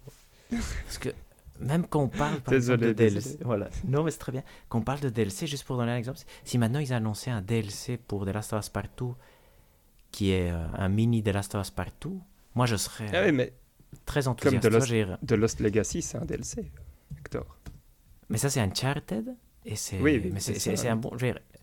C'est un DLC d'Uncharted. mais Uncharted m'avait moins enthousiasmé que Oui, The Last ok, of Us Partout. Je ne sais pas si vous comprenez mon point. Je veux dire, Elden Oui, Ring, oui, c'est, pas, ok. c'est pas un DLC Non. de Call of Duty 3. Je veux dire, c'est ça que je voulais dire. Tout à, tout Oui, à oui, fait, oui. mais c'est juste que Elden Ring, on y a... moi, moi, pour moi, c'est juste j'y ai déjà joué 70 heures. J'ai l'impression Oui, d'avoir eu mon... ma satisfaction. Et je suis pas sûr que je suis en Mhm. mode j'ai besoin de ma dose d'Elden Ring, entre guillemets. Ok, Tu vois. Et pour moi, le lore n'est pas n'a jamais été le truc qui me fait acheter un From Software. Non, du coup, ça, euh, ça, ça, entre guillemets, que tu m'inventes, que tu me racontes plus d'histoires, Ouais. entre guillemets, je m'en bats les coucougnettes. Je veux dire que c'est mon cas personnel, hein, je dis pas le... Non, mais je Et du comprends. coup, euh, ici pour moi, c'est juste, entre guillemets, dans mon esprit, c'est juste des nouveaux ennemis, des nouvelles zones, des nouvelles armes, ce qui est chouette, mais à voir. Je veux dire, je pense que quand ça arrivera, j'aurai envie, et je pense que j'aurai envie d'y jouer, mais à l'instant présent, je suis pas hyper palpité à l'attendre. Ouais. On peut l'attendre en solde. Euh, mais en fait, c'est rigolo parce que. Et, et après, euh, je, je laisserai pour qu'on pour qu'on avance un peu dans le podcast. Mais euh, Non, mais vas-y, Elden Ring n'est pas non plus un jeu que j'ai joué euh, beaucoup pour le lore.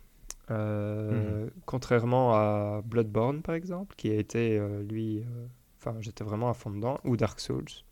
Euh, Elden Ring était presque trop gros pour. Pour s'attaquer à, à recoller tous, Mhm. les, tous les fragments. Ou alors il faut regarder des vidéos de 5 heures de gens qui ont, qui ont fait le travail. Quoi. Mais je conseille d'aller voir euh, Vatividia, euh, Mhm. C'est vrai. qui a en plus une voix très, euh, très apaisante. C'est presque du ASMR comme ça. Enfin, il y a moyen de s'endormir sur ces vidéos.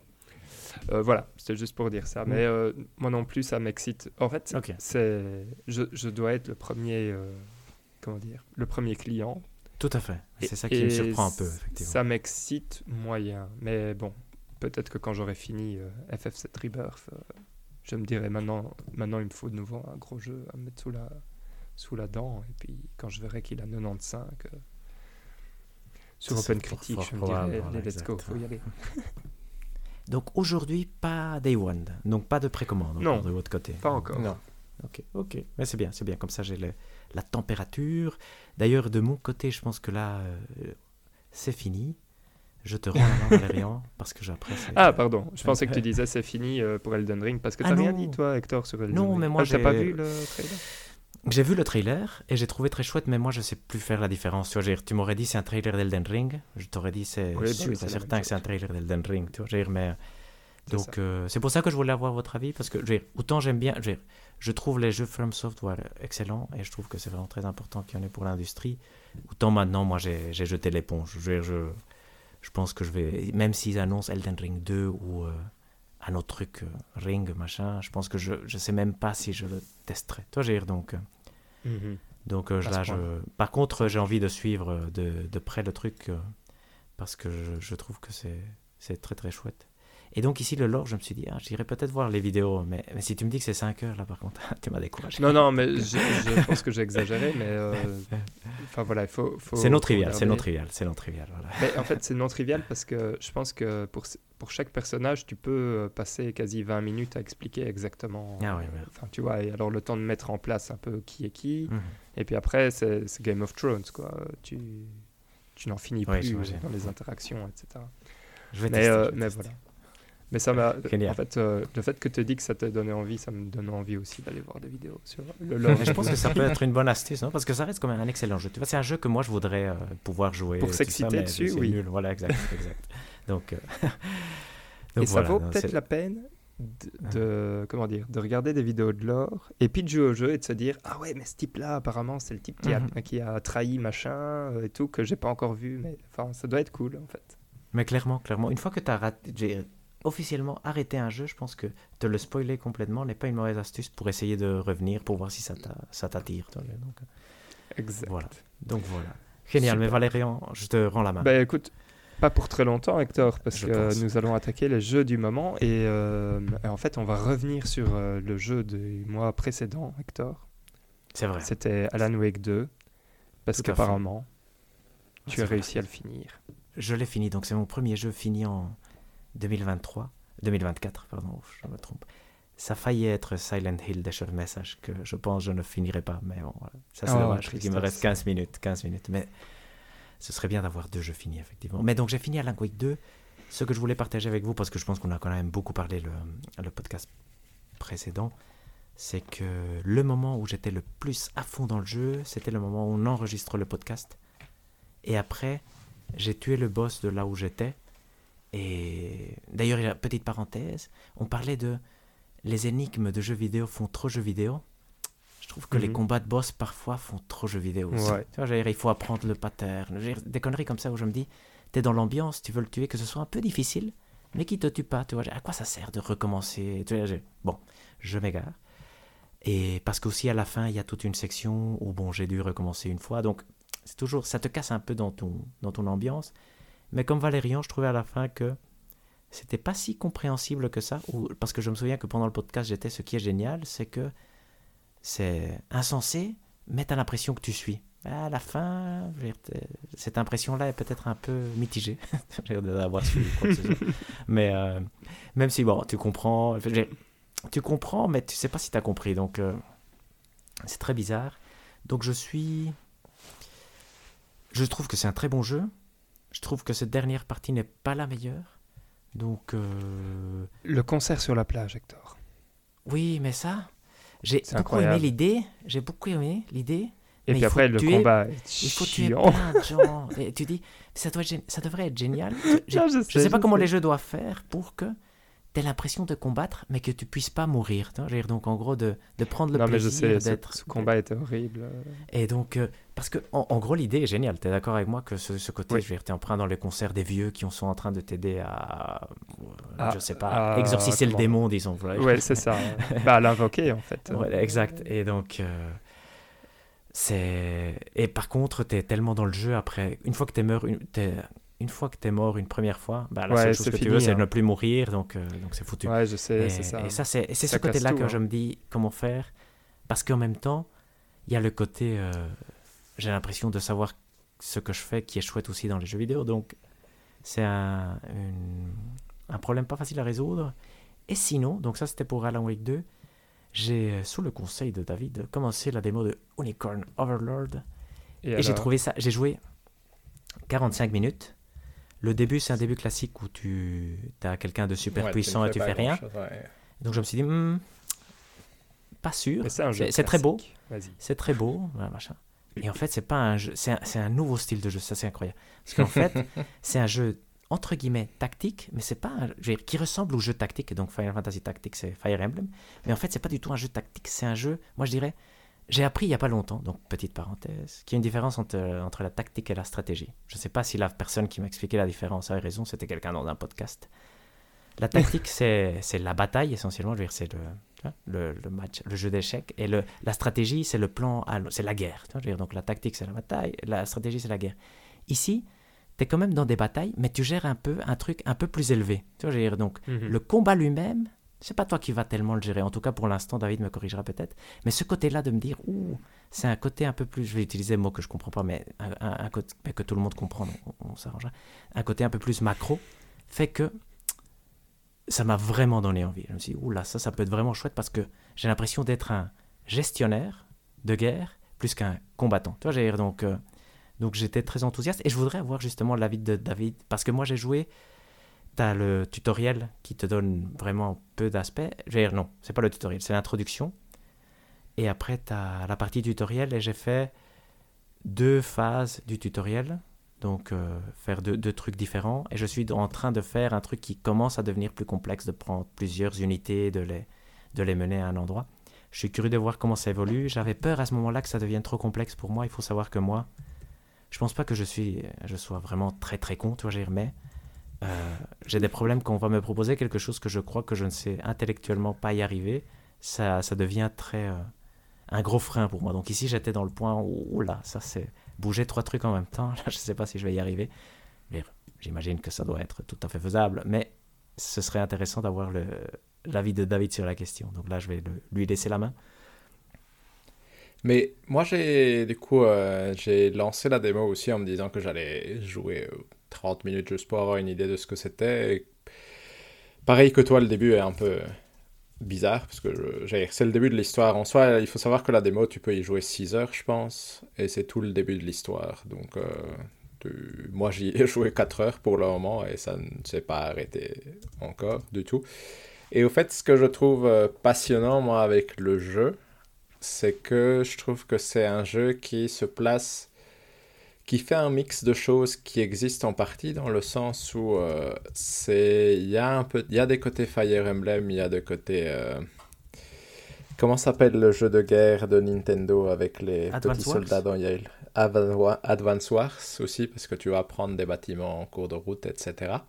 Et au fait, moi, ce que je trouve passionnant, c'est que le combat lui-même de tes unités se passe un peu à la Fire Emblem, c'est-à-dire automatiquement. Sauf que le principe de base, c'est c'est pas une grille, mais c'est des groupes d'unités que tu déplaces. Et mais je vais essayer d'exprimer le plus clairement et pourquoi je trouve ça passionnant. Mais chaque groupe d'unités et euh, tu peux les arranger comme tu veux sur une grille qui fait 2 par 3. Et pourquoi ça a de l'importance? C'est parce que les unités qui vont être sur la ligne avant sont ceux qui vont recevoir les coups. Et donc, c'est un peu à toi, entre guillemets, de, sur ce groupement d'unités, où au début, euh, tu ne peux en mettre que deux, et puis tu pourras améliorer pour pouvoir en mettre trois sur ce groupement.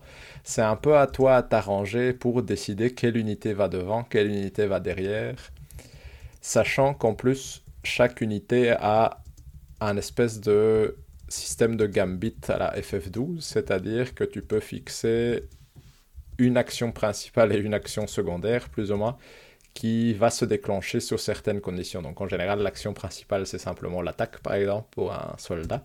Mais l'action secondaire, ça peut être protéger personnage s'il a moins de 50% de vie ou ce genre de choses. Et donc, ça ouvre euh, énormément d'ouverture dans le sens où c'est plus simplement une question d'avoir... Euh, je vais envoyer tel personnage là parce qu'il y a le triangle épée, lance, euh, hache comme dans Fire Emblem mais ça devient je vais mettre ces unités-là ensemble parce que ça fait une entité cohérente et je vais les arranger comme ça pour les envoyer combattre euh, ce bazar-là.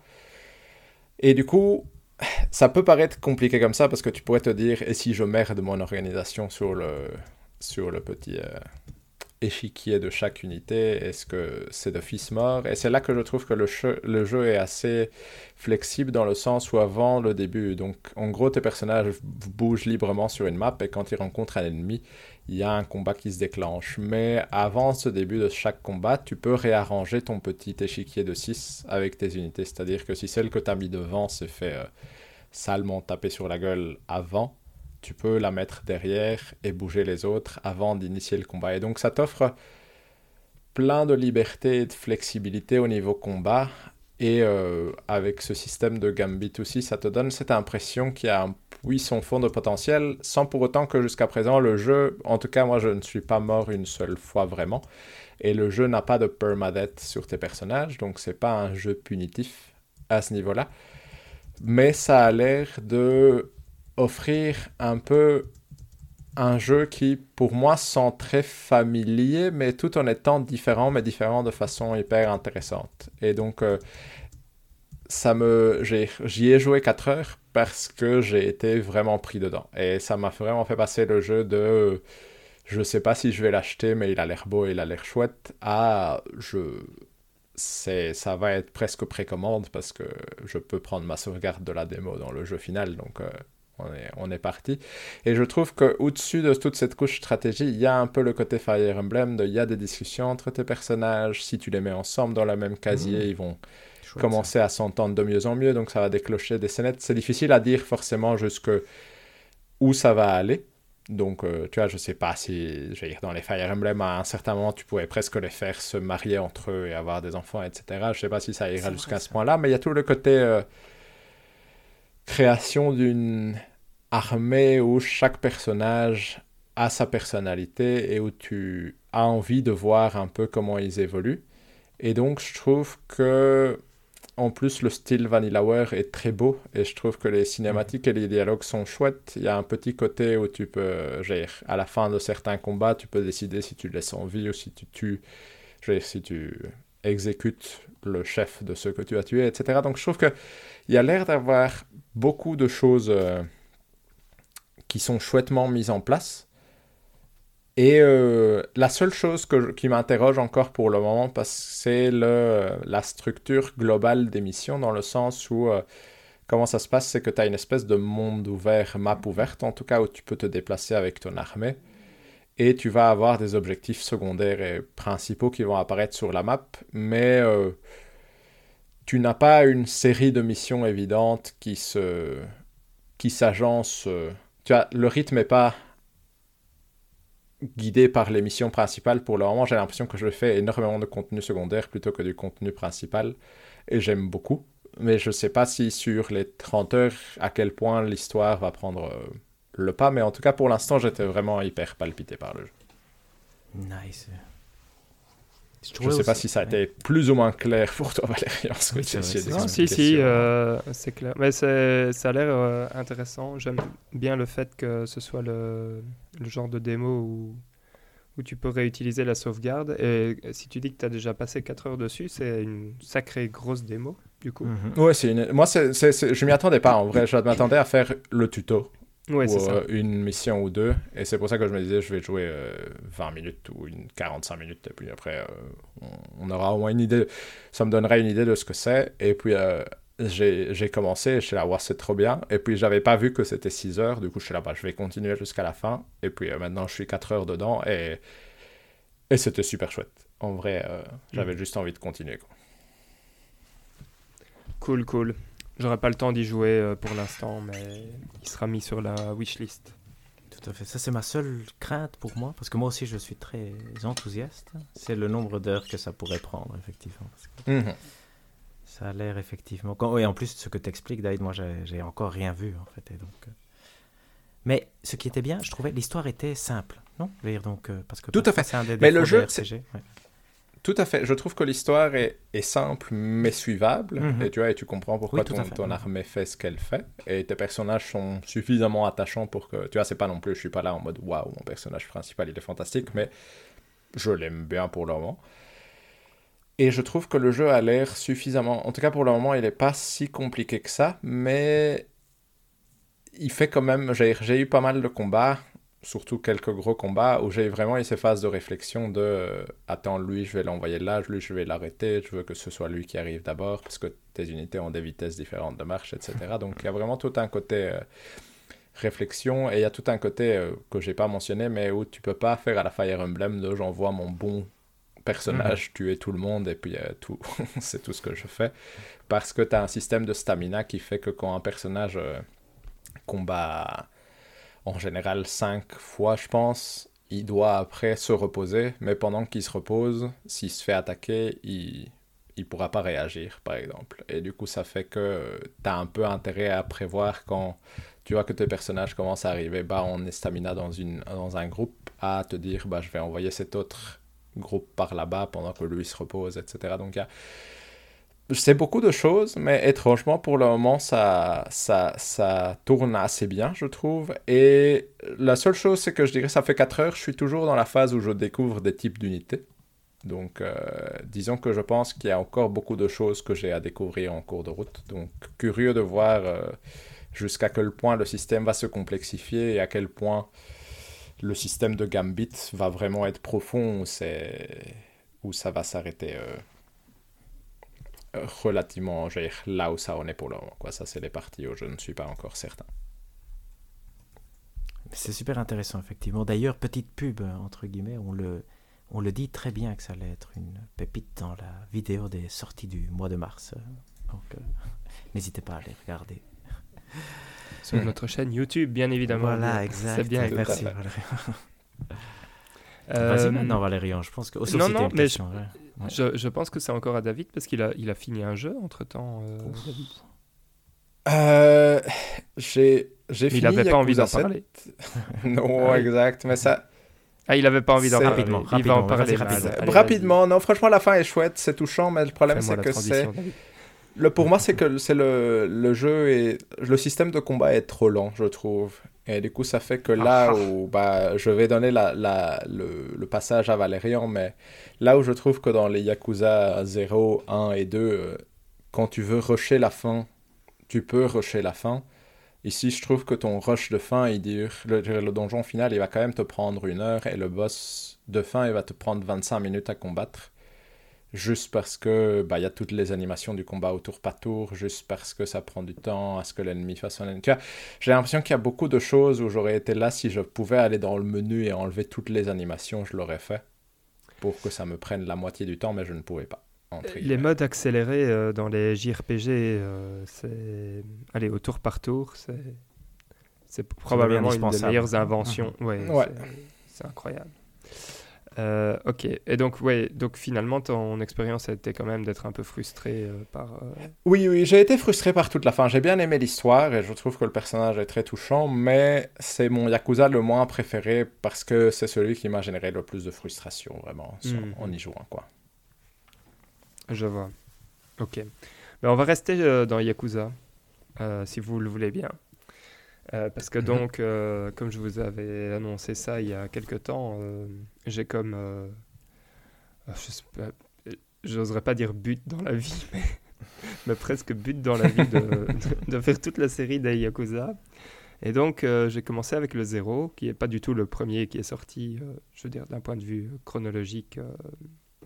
euh, allez, d'un point de vue jeux vidéo qui sont sortis, mais qui est, un, qui est le, premier de l'histoire. Et donc j'ai enchaîné avec Yakuza Kiwami, euh, qui est donc le remake euh, du, du premier Yakuza, que j'ai terminé donc il y a 2-3 jours, je sais plus c'est quand, euh, deux jours, bref. Euh, J'essaie de réfléchir à comment je veux, je veux introduire ça. Euh, je sais pas si j'ai besoin de parler d'histoire en fait. Euh, Je suis en train de me demander. Ça vaut pas trop euh, la peine. Mais globalement, enfin, il y a quand même euh, deux points qui sont importants dans l'histoire. C'est que euh, on suit donc euh, toujours le fameux Kazuma Kiryu. Euh, et ce qui va se passer, c'est que euh, son, son ami euh, va tuer le patriarche euh, de la famille dans laquelle il se trouve. Et en fait, c'est Kiryu qui va, euh, qui va se dénoncer euh, à la place de son ami. Euh, et donc, il va passer 10 ans euh, en prison. Et quand il va sortir, bah, euh, il sera euh, à la fois expulsé du clan dans lequel il se trouve, euh, et en même temps, euh, il sait rien de ce qui s'est passé, parce que quand il est, comme il était en prison, il n'a aucune idée de ce qui s'est passé durant les 10 ans. Et il s'avère que son, que son ami, lui, est patriarche, patriarche de sa propre famille, qu'il a l'air de, de, de devenu quelqu'un d'un peu moins recommandable, on va dire, que dans, que dans ce qu'il se souvient. Et puis, euh, surtout, euh, la raison pour laquelle euh, son ami, en fait, a, a tué le, patriarche, c'est que ce dernier voulait abuser d'une fille qui s'appelle Yumi. Il y a une histoire de triangle amoureux avec Kiryu, son ami Nishika, Nishiki, Yumi et la ah, mince, celle qui tient le bar, j'ai oublié, Reina, voilà. Bref, il y a toute une histoire euh, d'amour, mais bon, passons. Et en fait, euh, Kiryu euh, va enquêter pour, pour essayer de retrouver Yumi, qui est introuvable. Et en même temps, il va y avoir le président du clan qui va se faire, qui va se faire tuer. Et il y a 10 mi- milliards de yens, je me rappelle plus c'est quoi, 10 milliards ou 10 millions de yens, qui ont disparu. Et bref, après, on est parti dans l'histoire. Et alors, et alors c'est rigolo parce que quand on vient de, de Yakuza 0, bah, en fait, on a un affect euh, quand même euh, assez particulier avec euh, les personnages. Typiquement, i- euh, Nishiki Yama, qui s'avère dans celui-là, va devenir un antagoniste dans le premier, enfin dans le Yakuza 0. C'est vraiment quelqu'un qui a un bon fond et sur qui on peut compter, etc. Et donc, enfin, je me suis posé la question, euh, et là, ça, ça va être une question pour David. Euh, Dans quel ordre, toi, tu les as joués? Parce que euh, je voulais savoir comment tu avais trouvé, par exemple, le développement de Nishikiyama, si jamais tu l'avais fait Kiwami, et puis Yakuza 0 par la suite, en fait. Non, moi j'ai fait dans le même ordre que toi, du coup. Ah ouais, bah le alors même, voilà. euh, Alors on ne peut pas ouais. euh, vraiment discuter de ça, mais je serais intéressé d'avoir euh, le ressenti de, du développement du personnage par quelqu'un qui l'aurait pas fait dans, dans cet ordre-là, parce que parce qu'ici, euh, voilà, on, on se sent un peu triste. Enfin, je veux dire, ça c'est bien foutu dans les Yakuza. donner du comment dire donner du poids euh, au personnage et, euh, et de l'épaisseur, c'est quelque chose qu'ils font bien. Et, euh, et ici, comme ça s'est passé sur deux jeux différents, voilà, ce serait intéressant de voir comment ça, ça se goupille si on les fait pas dans le même ordre. Mais donc passons, je, le trouve moins bon que le Yakuza 0 euh, Mhm. pour plusieurs raisons.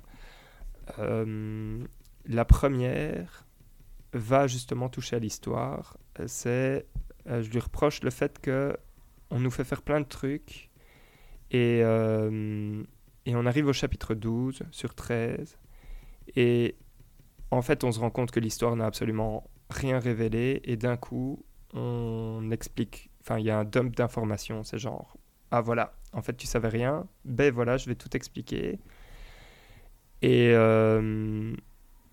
et en fait on apprend qui est le vrai vilain de l'histoire et moi j'étais là genre oh mon dieu j'ai entendu ce nom une fois dans le jeu euh, lors d'un flashback je crois et enfin et donc c'est un peu euh, je sais pas comment dire ça mais c'est un peu trop euh, pro. Ça- voilà ça, ça rend le truc je sais pas, indigeste comme ça. Voilà, c'est la Mhm. façon dont je dirais ça. C'est vraiment, ah, allez, je te crache tout ça à la fin et euh, maintenant t'en fais ce que tu veux, mais c'était ça l'histoire, quoi.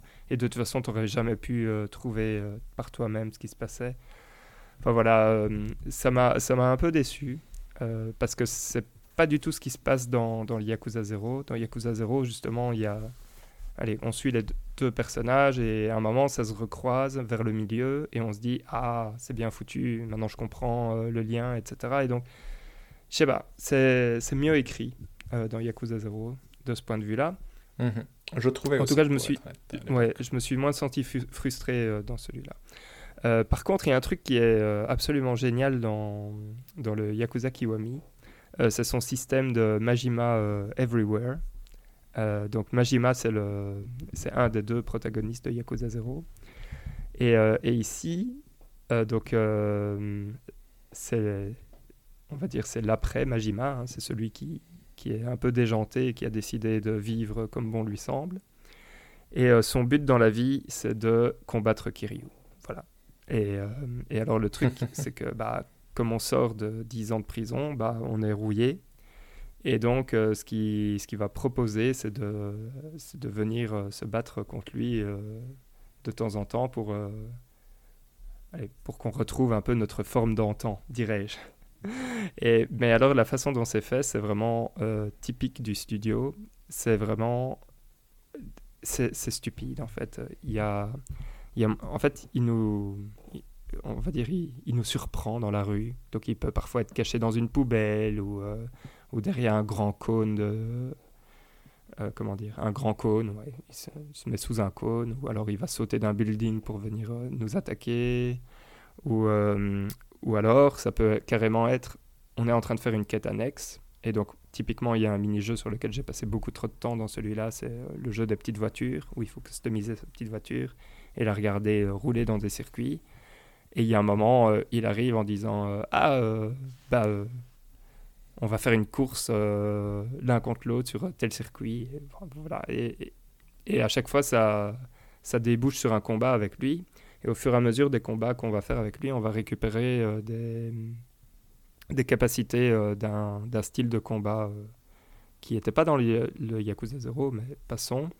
Et du coup, ce style de combat va devenir de plus en plus viable, parce qu'au début, il est absolument inutile. On sait à peine faire deux coups d'affilée, mais à la fin, c'est le style de combat le plus puissant. Et donc, et donc en fait, c'est rigolo parce que ça, ça rend le côté FedEx de Yakuza, qui est, euh, qui est très... euh, ah bah, maintenant que tu sais ça, va voir à l'endroit B euh, pour parler à telle personne, et puis reviens me voir, et des trucs comme ça. Euh, ça rend ces passages-là beaucoup plus dynamiques, en fait. Euh, bon, alors, ceux qui sont fans de faire des quêtes annexes, il y en a toujours une chier aussi, donc euh, il n'y a pas de problème.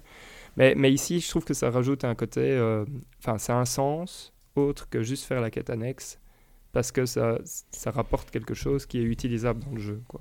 Euh, dans le sens... euh, le système de combat qui est vraiment, euh, lui, euh, important, on va dire surtout sur la fin. Et en plus, voilà, il y a une section où en fait on est dans un jeu de drague avec lui, et donc il faut réussir à, le draguer complètement. Il y, y a une section où en fait il, il, s'est tra- enfin, il fait semblant qu'il s'est transformé en zombie et, euh, et il a pris euh, les membres de sa famille pour, euh, pour jouer des zombies dans la rue et en fait il filme toute la séquence. Enfin bref, c'est absolument délirant et euh, cette partie-là est, est génialissime. Et donc, et donc voilà, c'est ça, ça m'a beaucoup plu. Voilà. Très chouette. Ouais. Et passons, enfin là tout doucement, donc je commence à être un peu écœuré. Euh, donc deux d'affilée, c'était bien. Euh, je suis assez impatient de commencer le 2 dans le sens où, enfin le 2, le Kiwami 2, donc le remake du 2 pour l'histoire, mais le combat commence à me... Enfin voilà, j'en ai fait déjà un peu le tour. Ouais, parce que c'est quand même principalement euh, l'équivalent de carré, carré, carré, triangle sur PS5 ou PS, enfin, sur PlayStation et Mhm. XXXY euh, sur, euh, sur Xbox. Euh, et surtout, ici, ce que j'ai pas trop aimé, c'est que le début est vraiment ultra pénible parce que bah, on a, enfin, sous prétexte qu'on a passé 10 ans en prison, on on s'est pas aligné deux coups d'affilée. Et donc, c'était vraiment. Enfin, les premiers combats étaient vraiment euh, très très difficiles. À la fin, on a beaucoup plus d'outils pour euh, contrer des, allez, euh, des ennemis, etc. Donc ça va mieux. Mais le problème, c'est qu'à la fin, ils font arriver des types qui, qui ont des flingues. Et, euh, et je pense qu'il y a un combat de boss en particulier où ils sont trois à avoir des flingues, dont le boss qui, qui tire beaucoup plus vite que, que les autres.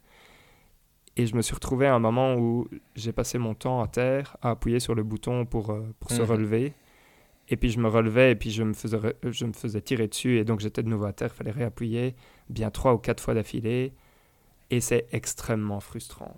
Mais à un point, enfin je veux dire, c'est, c'est vraiment pas gay en fait, ce genre de, de moment-là. Euh, D'ailleurs, je l'ai passé en facile à ce moment-là parce que j'étais là, genre, j'ai pas envie de recommencer un combat où je passe mon temps à appuyer sur X parce que je suis à terre. Euh, donc voilà. Et, et là, tout doucement, je sens. euh, Voilà, c'est. Ça commence à être bien, je suis content parce qu'il va y avoir un autre jeu qui va bientôt sortir, on va parler de la démo. Euh, Et donc ça va faire un- Mhm. une petite coupure, mais donc voilà. Euh, si je devais euh, les classer pour l'instant, Yakuza 0 est au-dessus du premier. Euh, mais j'ai fait beaucoup plus de quêtes annexes dans le Kiwami que dans Yakuza 0. Donc Ah je sais plus ce que je vous avais dit, euh, 17% de complétion dans Yakuza 0, Mhm. 40 heures. Ici j'ai fait 20... Ah, je me rappelle plus, 26-27 heures et j'ai 43% de complétion parce que j'ai quand même Ok. passé... J'ai commencé à passer trop de temps sur les quêtes annexes, etc. Et surtout les mini-jeux Mhm. euh, qui sont euh, tous plus incroyables les uns que les autres. c'est fou le. Je veux dire. Euh, En fait, ch- chaque mini-jeu peut être un jeu en soi, quoi. Un petit jeu euh, en soi. C'est un peu comme jouer à, à Wii Sports ou un truc comme ça, euh, où chaque, euh, chaque petite euh, partie a ses spécificités et son, et son style de jeu spécifique. C'est vraiment, c'est vraiment abusé. Et donc voilà. Toi, euh, David, tu avais fait le 2 aussi, c'est ça? Oui, oui, oui. Moi j'avais fait le 2 Ouais. aussi. J'avais préféré le 2 au Kiwami, hein, pour le coup. hein, donc. Ah, allez, c'est bien. Bah, Comme ça, ça me remet euh, dans de bonnes euh, dispositions pour, euh, pour attaquer la suite. Mais donc, la suite attendra. Parce que avant ça, euh, il va falloir faire une grosse pause. car il y a l'arrivée de Final Fantasy VII Rebirth euh, qui, va, qui va nous prendre un peu de temps, vu que c'est le jeu du, du mois d'ailleurs euh, du podcast. Et donc j'ai fait la démo. David, toi aussi tu l'as fait?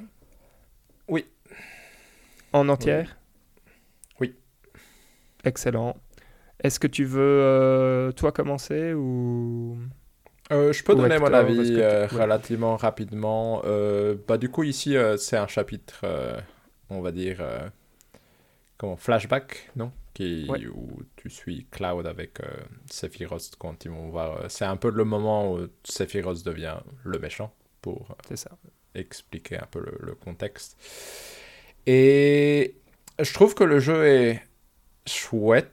Le système de combat est toujours très chouette, pour être honnête. Je trouvais que le je m'amusais bien et je trouve que le côté flashback fonctionne bien avec Sephiroth parce que ça, ça donne vraiment l'impression d'avoir quelqu'un de super fort dans ton équipe. Tu vois, ça donne un peu l'impression d'être euh, le typique dans un jeu de là t'es super fort et puis on va t'enlever tous tes pouvoirs et tu vas être nul. Sauf que là ça a Mhm. du sens parce qu'a priori euh, lui c'est le méchant du coup. Ça a son intérêt. Euh, je trouve que c'est. Au fait, c'est rigolo parce que je me suis dit, hmm, l'open world, je suis pas sûr. Tu vois, je suis pas sûr que ça va être le, le truc le plus palpitant de l'histoire, dans le sens où je trouvais que le jeu était maladroit par certains moments dans ce qu'il te proposait en termes de gameplay, dans le sens où, et je pense que tu as probablement dû ressentir la même chose, mais par exemple, tu as des aspirateurs à, Ouais, bah, à écrit. par ouais, c'est- moment.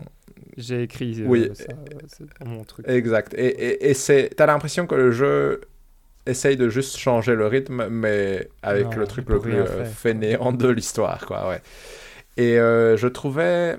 Un truc qui m'a surpris peut-être, c'est que là où je m'attendais à ce que le jeu soit parfait, entre guillemets, qui est dans sa mise en scène, je trouvais que toute la partie finale de la démo avec euh, la partie où Sephiroth devient vraiment méchant, Mhm. Je trouvais ça un peu maladroit. Pourquoi? Et je vais expliquer très clairement, c'est qu'à un moment, ton personnage Cloud euh, Ouais. se pète la jambe, entre guillemets. Exactement. Et puis tu dois te traîner, mais je m'attendais à ce que je doive me traîner sur 10 mètres et puis avoir une Non, non. cinématique. Et puis Sur voilà, Un tu kilomètre. dois te traîner sur... Ça dure 10 minutes à se traîner, quoi, mais C'est horrible. tu fais 10 mètres, mais ça prend, ça prend 10 minutes et à la fin, j'étais là, mais j'en peux plus. Mais j'en peux Mhm. vraiment plus. Et je comprenais l'envie de faire une cinématique interactive, mais honnêtement, là, j'aurais été en mode, honnêtement, une cinématique où je ne contrôle rien, ça me va très très bien si c'est pour avoir ce genre de gameplay euh, où tu bouges ton personnage et il fait un demi-centimètre à chaque, euh, à chaque euh, animation. Du coup, non, c'est rigolo parce que ça m'a ça m'a super fort donné envie de jouer à- au jeu final, mais je trouvais que c'était maladroit à plein d'endroits et du coup, je me suis dit que le jeu final serait probablement maladroit à plein d'endroits aussi.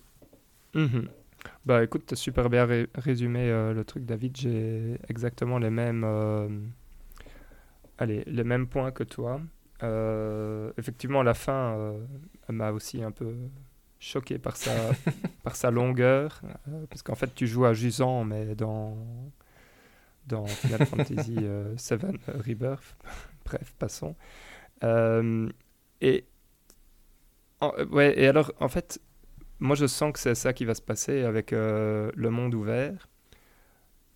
Je pense que c'est un jeu que je vais beaucoup aimer, mais je pense pas que ça va être un si bon jeu que ça. Euh, dans le sens où je pense que ça va être un jeu qui va, nous, qui va me faire perdre beaucoup trop de temps. Euh, allez, typiquement, euh, ouais, les aspirateurs à Mako. La première fois, d'ailleurs, la première fois qu'on est tombé sur un truc comme ça, moi, je comprenais pas ce que je devais faire. Je disais, pourquoi la porte s'ouvre pas automatiquement? Je veux dire, on est en train de parler, euh, on avance, etc. Bah non, il faut aller chercher l'aspirateur, euh, aspirer les trois trucs. Ça prend en plus, ça, ça prend un temps de- bête parce qu'une fois que Mhm. Cloud a le truc en main, il avance à du, à du 2 à l'heure, c'est c'est insupportable. Euh, et, et en fait, c'est fou, hein, mais. euh, et donc, Hector, si à un moment tu veux, tu, tu veux arriver en hater de la série, euh, tu peux, tu peux venir, mais c'est un jeu que je sais que je vais aimer parce que j'ai aimé le premier, mais je suis pas sûr que si j'avais pas joué au premier, j'aimerais bien ce qu'il propose ici. C'est un peu compliqué.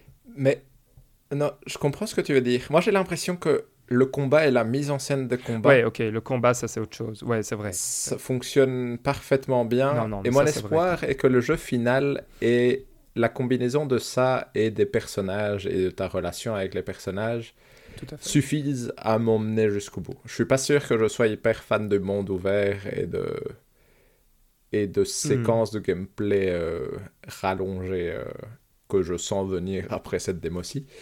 Mais Ouais, j'ai l'impression que le combat est fantastique et j'aime beaucoup les personnages. Du coup, je pense que c'est peut être la chose qui te pull through tout le... C'est ça. Mais, c'est euh, probablement l'épisode euh, de Final Fantasy qui a. Allez, une, un des rosters de personnages les plus, les plus sympas. euh, Mhm. Parce que bon, je veux dire, si on le compare avec, euh, avec Tidus, euh, etc., c'est quand même. Même si- C'est le best ever. Ce qui me- comprends, ce moi, ce qui me- moi, ce qui me fait peur, et en regardant des Mais ça- reviews, ça ne me rassurait pas ça va plus être que ça, trop long, quoi. c'est qu'il va être trop long et qu'il n'a pas grand-chose à raconter non plus de concret. Entre guillemets, tu vois, je me demandais comment ils ça. allaient... Comment tu finis sur un cliffhanger avec le CD du milieu d'un jeu euh, unique en 3 CD. Tu vois, c'est pas, c'est pas comme si c'était de base prévu pour être euh, un truc où il y a un cliffhanger de fou à la fin. Du coup, je sais pas très bien où est-ce qu'il se termine. Et qu'est-ce qui va bah, être le va moment où avoir tu un- vas... ouais. Ah, ah, et alors ça c'est un bon point parce que c'est le truc que j'ai remarqué. Donc dans le remake ça bousculait quand même pas mal. euh, Enfin, ça donnait l'impression que ça allait bousculer l'histoire originale. Mhm. Euh, ici, euh, bah, c'est le flashback, euh, c'est quasi copier-coller quoi. Enfin, je veux dire, Mhm, il y Tout a- à fait, de mes il y a ouais. rien qui, il y a rien qui, qui change de la trame originale ou en tout cas, ouais, s'il y a moyen de jouer au piano là, euh, mais euh, Mhm. mais à part ça, euh, il y a, a rien du tout qui, qui change. Et donc, euh, voilà, ça, ça, ça va dépendre de là où ils vont nous emmener, parce que, enfin, on sait ce qui est... Je sais pas si c'est un spoil maintenant, après, euh, après 20 ans, mais euh, on, on sait ce qui est censé se passer dans, dans cet épisode-ci. Euh, on va voir euh, où ça va nous emmener, mais, mais voilà quoi. Mhm. J'avoue que pour l'instant, euh, je me demande ce qui, ce qui va se passer à part la remise, euh, la refonte graphique. Quoi. Mhm. Est-ce que tu as fait la démo euh, Junon? Non, non, ça pas Non, spécialement. Ici, euh, j'ai fait cette partie-ci parce que je me suis dit, bah, c'est entre guillemets la partie fait. que tu peux reprendre, oui, exact, pour le jeu final. Mais la partie Junon, je voyais pas trop l'intérêt, sachant que de toute façon, je vais jouer au jeu final. Ouais, j'ai j'ai fait pareil euh, que toi. Et euh, je suis bien content de l'avoir fait à l'avance parce que, allez, même si probablement que dans l'expérience, ça doit être sympa de, se- de se faire cette partie-là, ouais, voilà. On, on connaît, on sait ce que c'est. Pour les gens qui l'ont déjà joué, ça vaut la peine de, de la faire fait. préemptivement. Voilà. Euh, ben voilà, donc euh, à voir. Donc ça sera notre, notre jeu du mois. Hector le brossera probablement. Certainement, certainement. Par contre, je Voilà. tenais à quand même corriger deux, trois petits Ah. trucs. Je ne suis pas hater du tout. Non, oui, pardon. J'ai beaucoup aimé le jeu. Non, il n'y a vraiment pas de problème. J'ai Oui, aucun mal à, à porter l'étiquette de hater, mais ici, je ne le suis Non, vraiment pas du tout. D'ailleurs, j'étais un grand fan du premier, mais je l'avais pas joué. Tu vois, je veux dire, donc j'avais suivi l'histoire sur Mhm. YouTube je veux dire, et j'avais adoré. Je trouve qu'il est génial. D'ailleurs, je trouve que le fait que le, ce soit un flashback, la démo est hautement intelligent parce que justement, le, le premier fait quelque chose de, de très chouette à la fin du premier. Et le fait que c'est un flashback se justifie encore avec la fin du premier sans aucun problème. Par contre, si vous avez vu des reviews et vous savez confirmer que ce sera quand même la même histoire, là je serais très déçu. Mais j'imagine que non. Donc surtout aussi, petit point, c'est maintenant le jeu à battre pour être le. Non? Et à part Hollow Knight, il n'y a pas énormément de jeux qui vont être capables de le faire, je pense. Donc euh, ça va être très intéressant à suivre. Parce qu'on le disait, un remake ne peut pas être GOTY, mais est-ce que c'est un remake? Tout- tout- Toute la question se pose là-dessus d'ailleurs. Donc c'est intéressant. c'est le- intéressant. C'est le 2 d'un remake. C'est surtout ça. Et c'est un sujet ultra intéressant, mais qu'on peut garder probablement pour euh, quand vous aurez commencé le jeu en tant que tel. Et, euh, mais voilà, mais Donc moi, je, vais, fois. je vais le brosser parce que je, je suis devenu vieux et j'arrive plus à. Je, suis nul pour jouer. Pas le temps. Je pense que c'est Mais surtout voilà. c'est surtout pas le temps. Mais t'as raison. hein. D'ailleurs, quand tu nous entends euh, parler des aspirateurs à Mako, tu dois, tu dois avoir. Là, ouais, là, je me dis, ouais, ouais, voilà, 50 heures, tu vois, je me dis, ah, je, je vais jamais le faire, tu vois, je vais faire les premières 6 heures euh, ultra enthousiaste et après, après c'est frustrant d'avoir un backlog euh, tellement grand que je commence maintenant avec euh, la sagesse qui me dit de d'abord finir les jeux que je veux au moins absolument finir, dont peut-être Unicorn Overlord, mais là, c'est peut-être une affaire aussi, donc on va voir. Excellent. Mais voilà, voilà. Sinon, euh, bah, je vous l'annonce déjà, mais euh, au, prochain, euh, au prochain épisode, je pourrais faire un test complet de Jusant, probablement. Parce que Ah, déjà- chouette ça. Ah, déjà au- sympa ça. Au chapitre 3, donc, euh, donc voilà, je le garde pour la prochaine fois. Nickel. Euh, sinon, pour aujourd'hui, j'ai l'impression que tout est dit. Je pense aussi. Je pense aussi. Super. Eh bien, merci, chères auditrices et auditeurs, de nous avoir écoutés. Nous avons donc le X, euh, euh, tout est dit, ou le Twitter, vous préférez. Nous avons l'adresse mail podcasttoutestdit@gmail.com. Nous avons aussi la fameuse chaîne YouTube qui, qui est hautement euh, bien alimentée par, euh, Mhm. par Hector. Oh, par nous tous d'ailleurs. Ou, euh, allez voir la vidéo de sortie du mois, c'est un travail commun, c'est chouette. C'est Oui, moi qui vrai, appuie les vrai boutons, c'est vrai, c'est moi qui appuie les boutons, mais dire, C'est ça. ça je suis d'accord. Et donc, euh, comme, euh, comme on l'a dit, le jeu du mois suivant, c'est Final Fantasy VII Rebirth, et on va en parler euh, bah, dans deux semaines, euh, dans notre prochain épisode. Donc d'ici là, portez-vous bien et jouez bien. Ciao, ciao Ciao. Ciao à tous.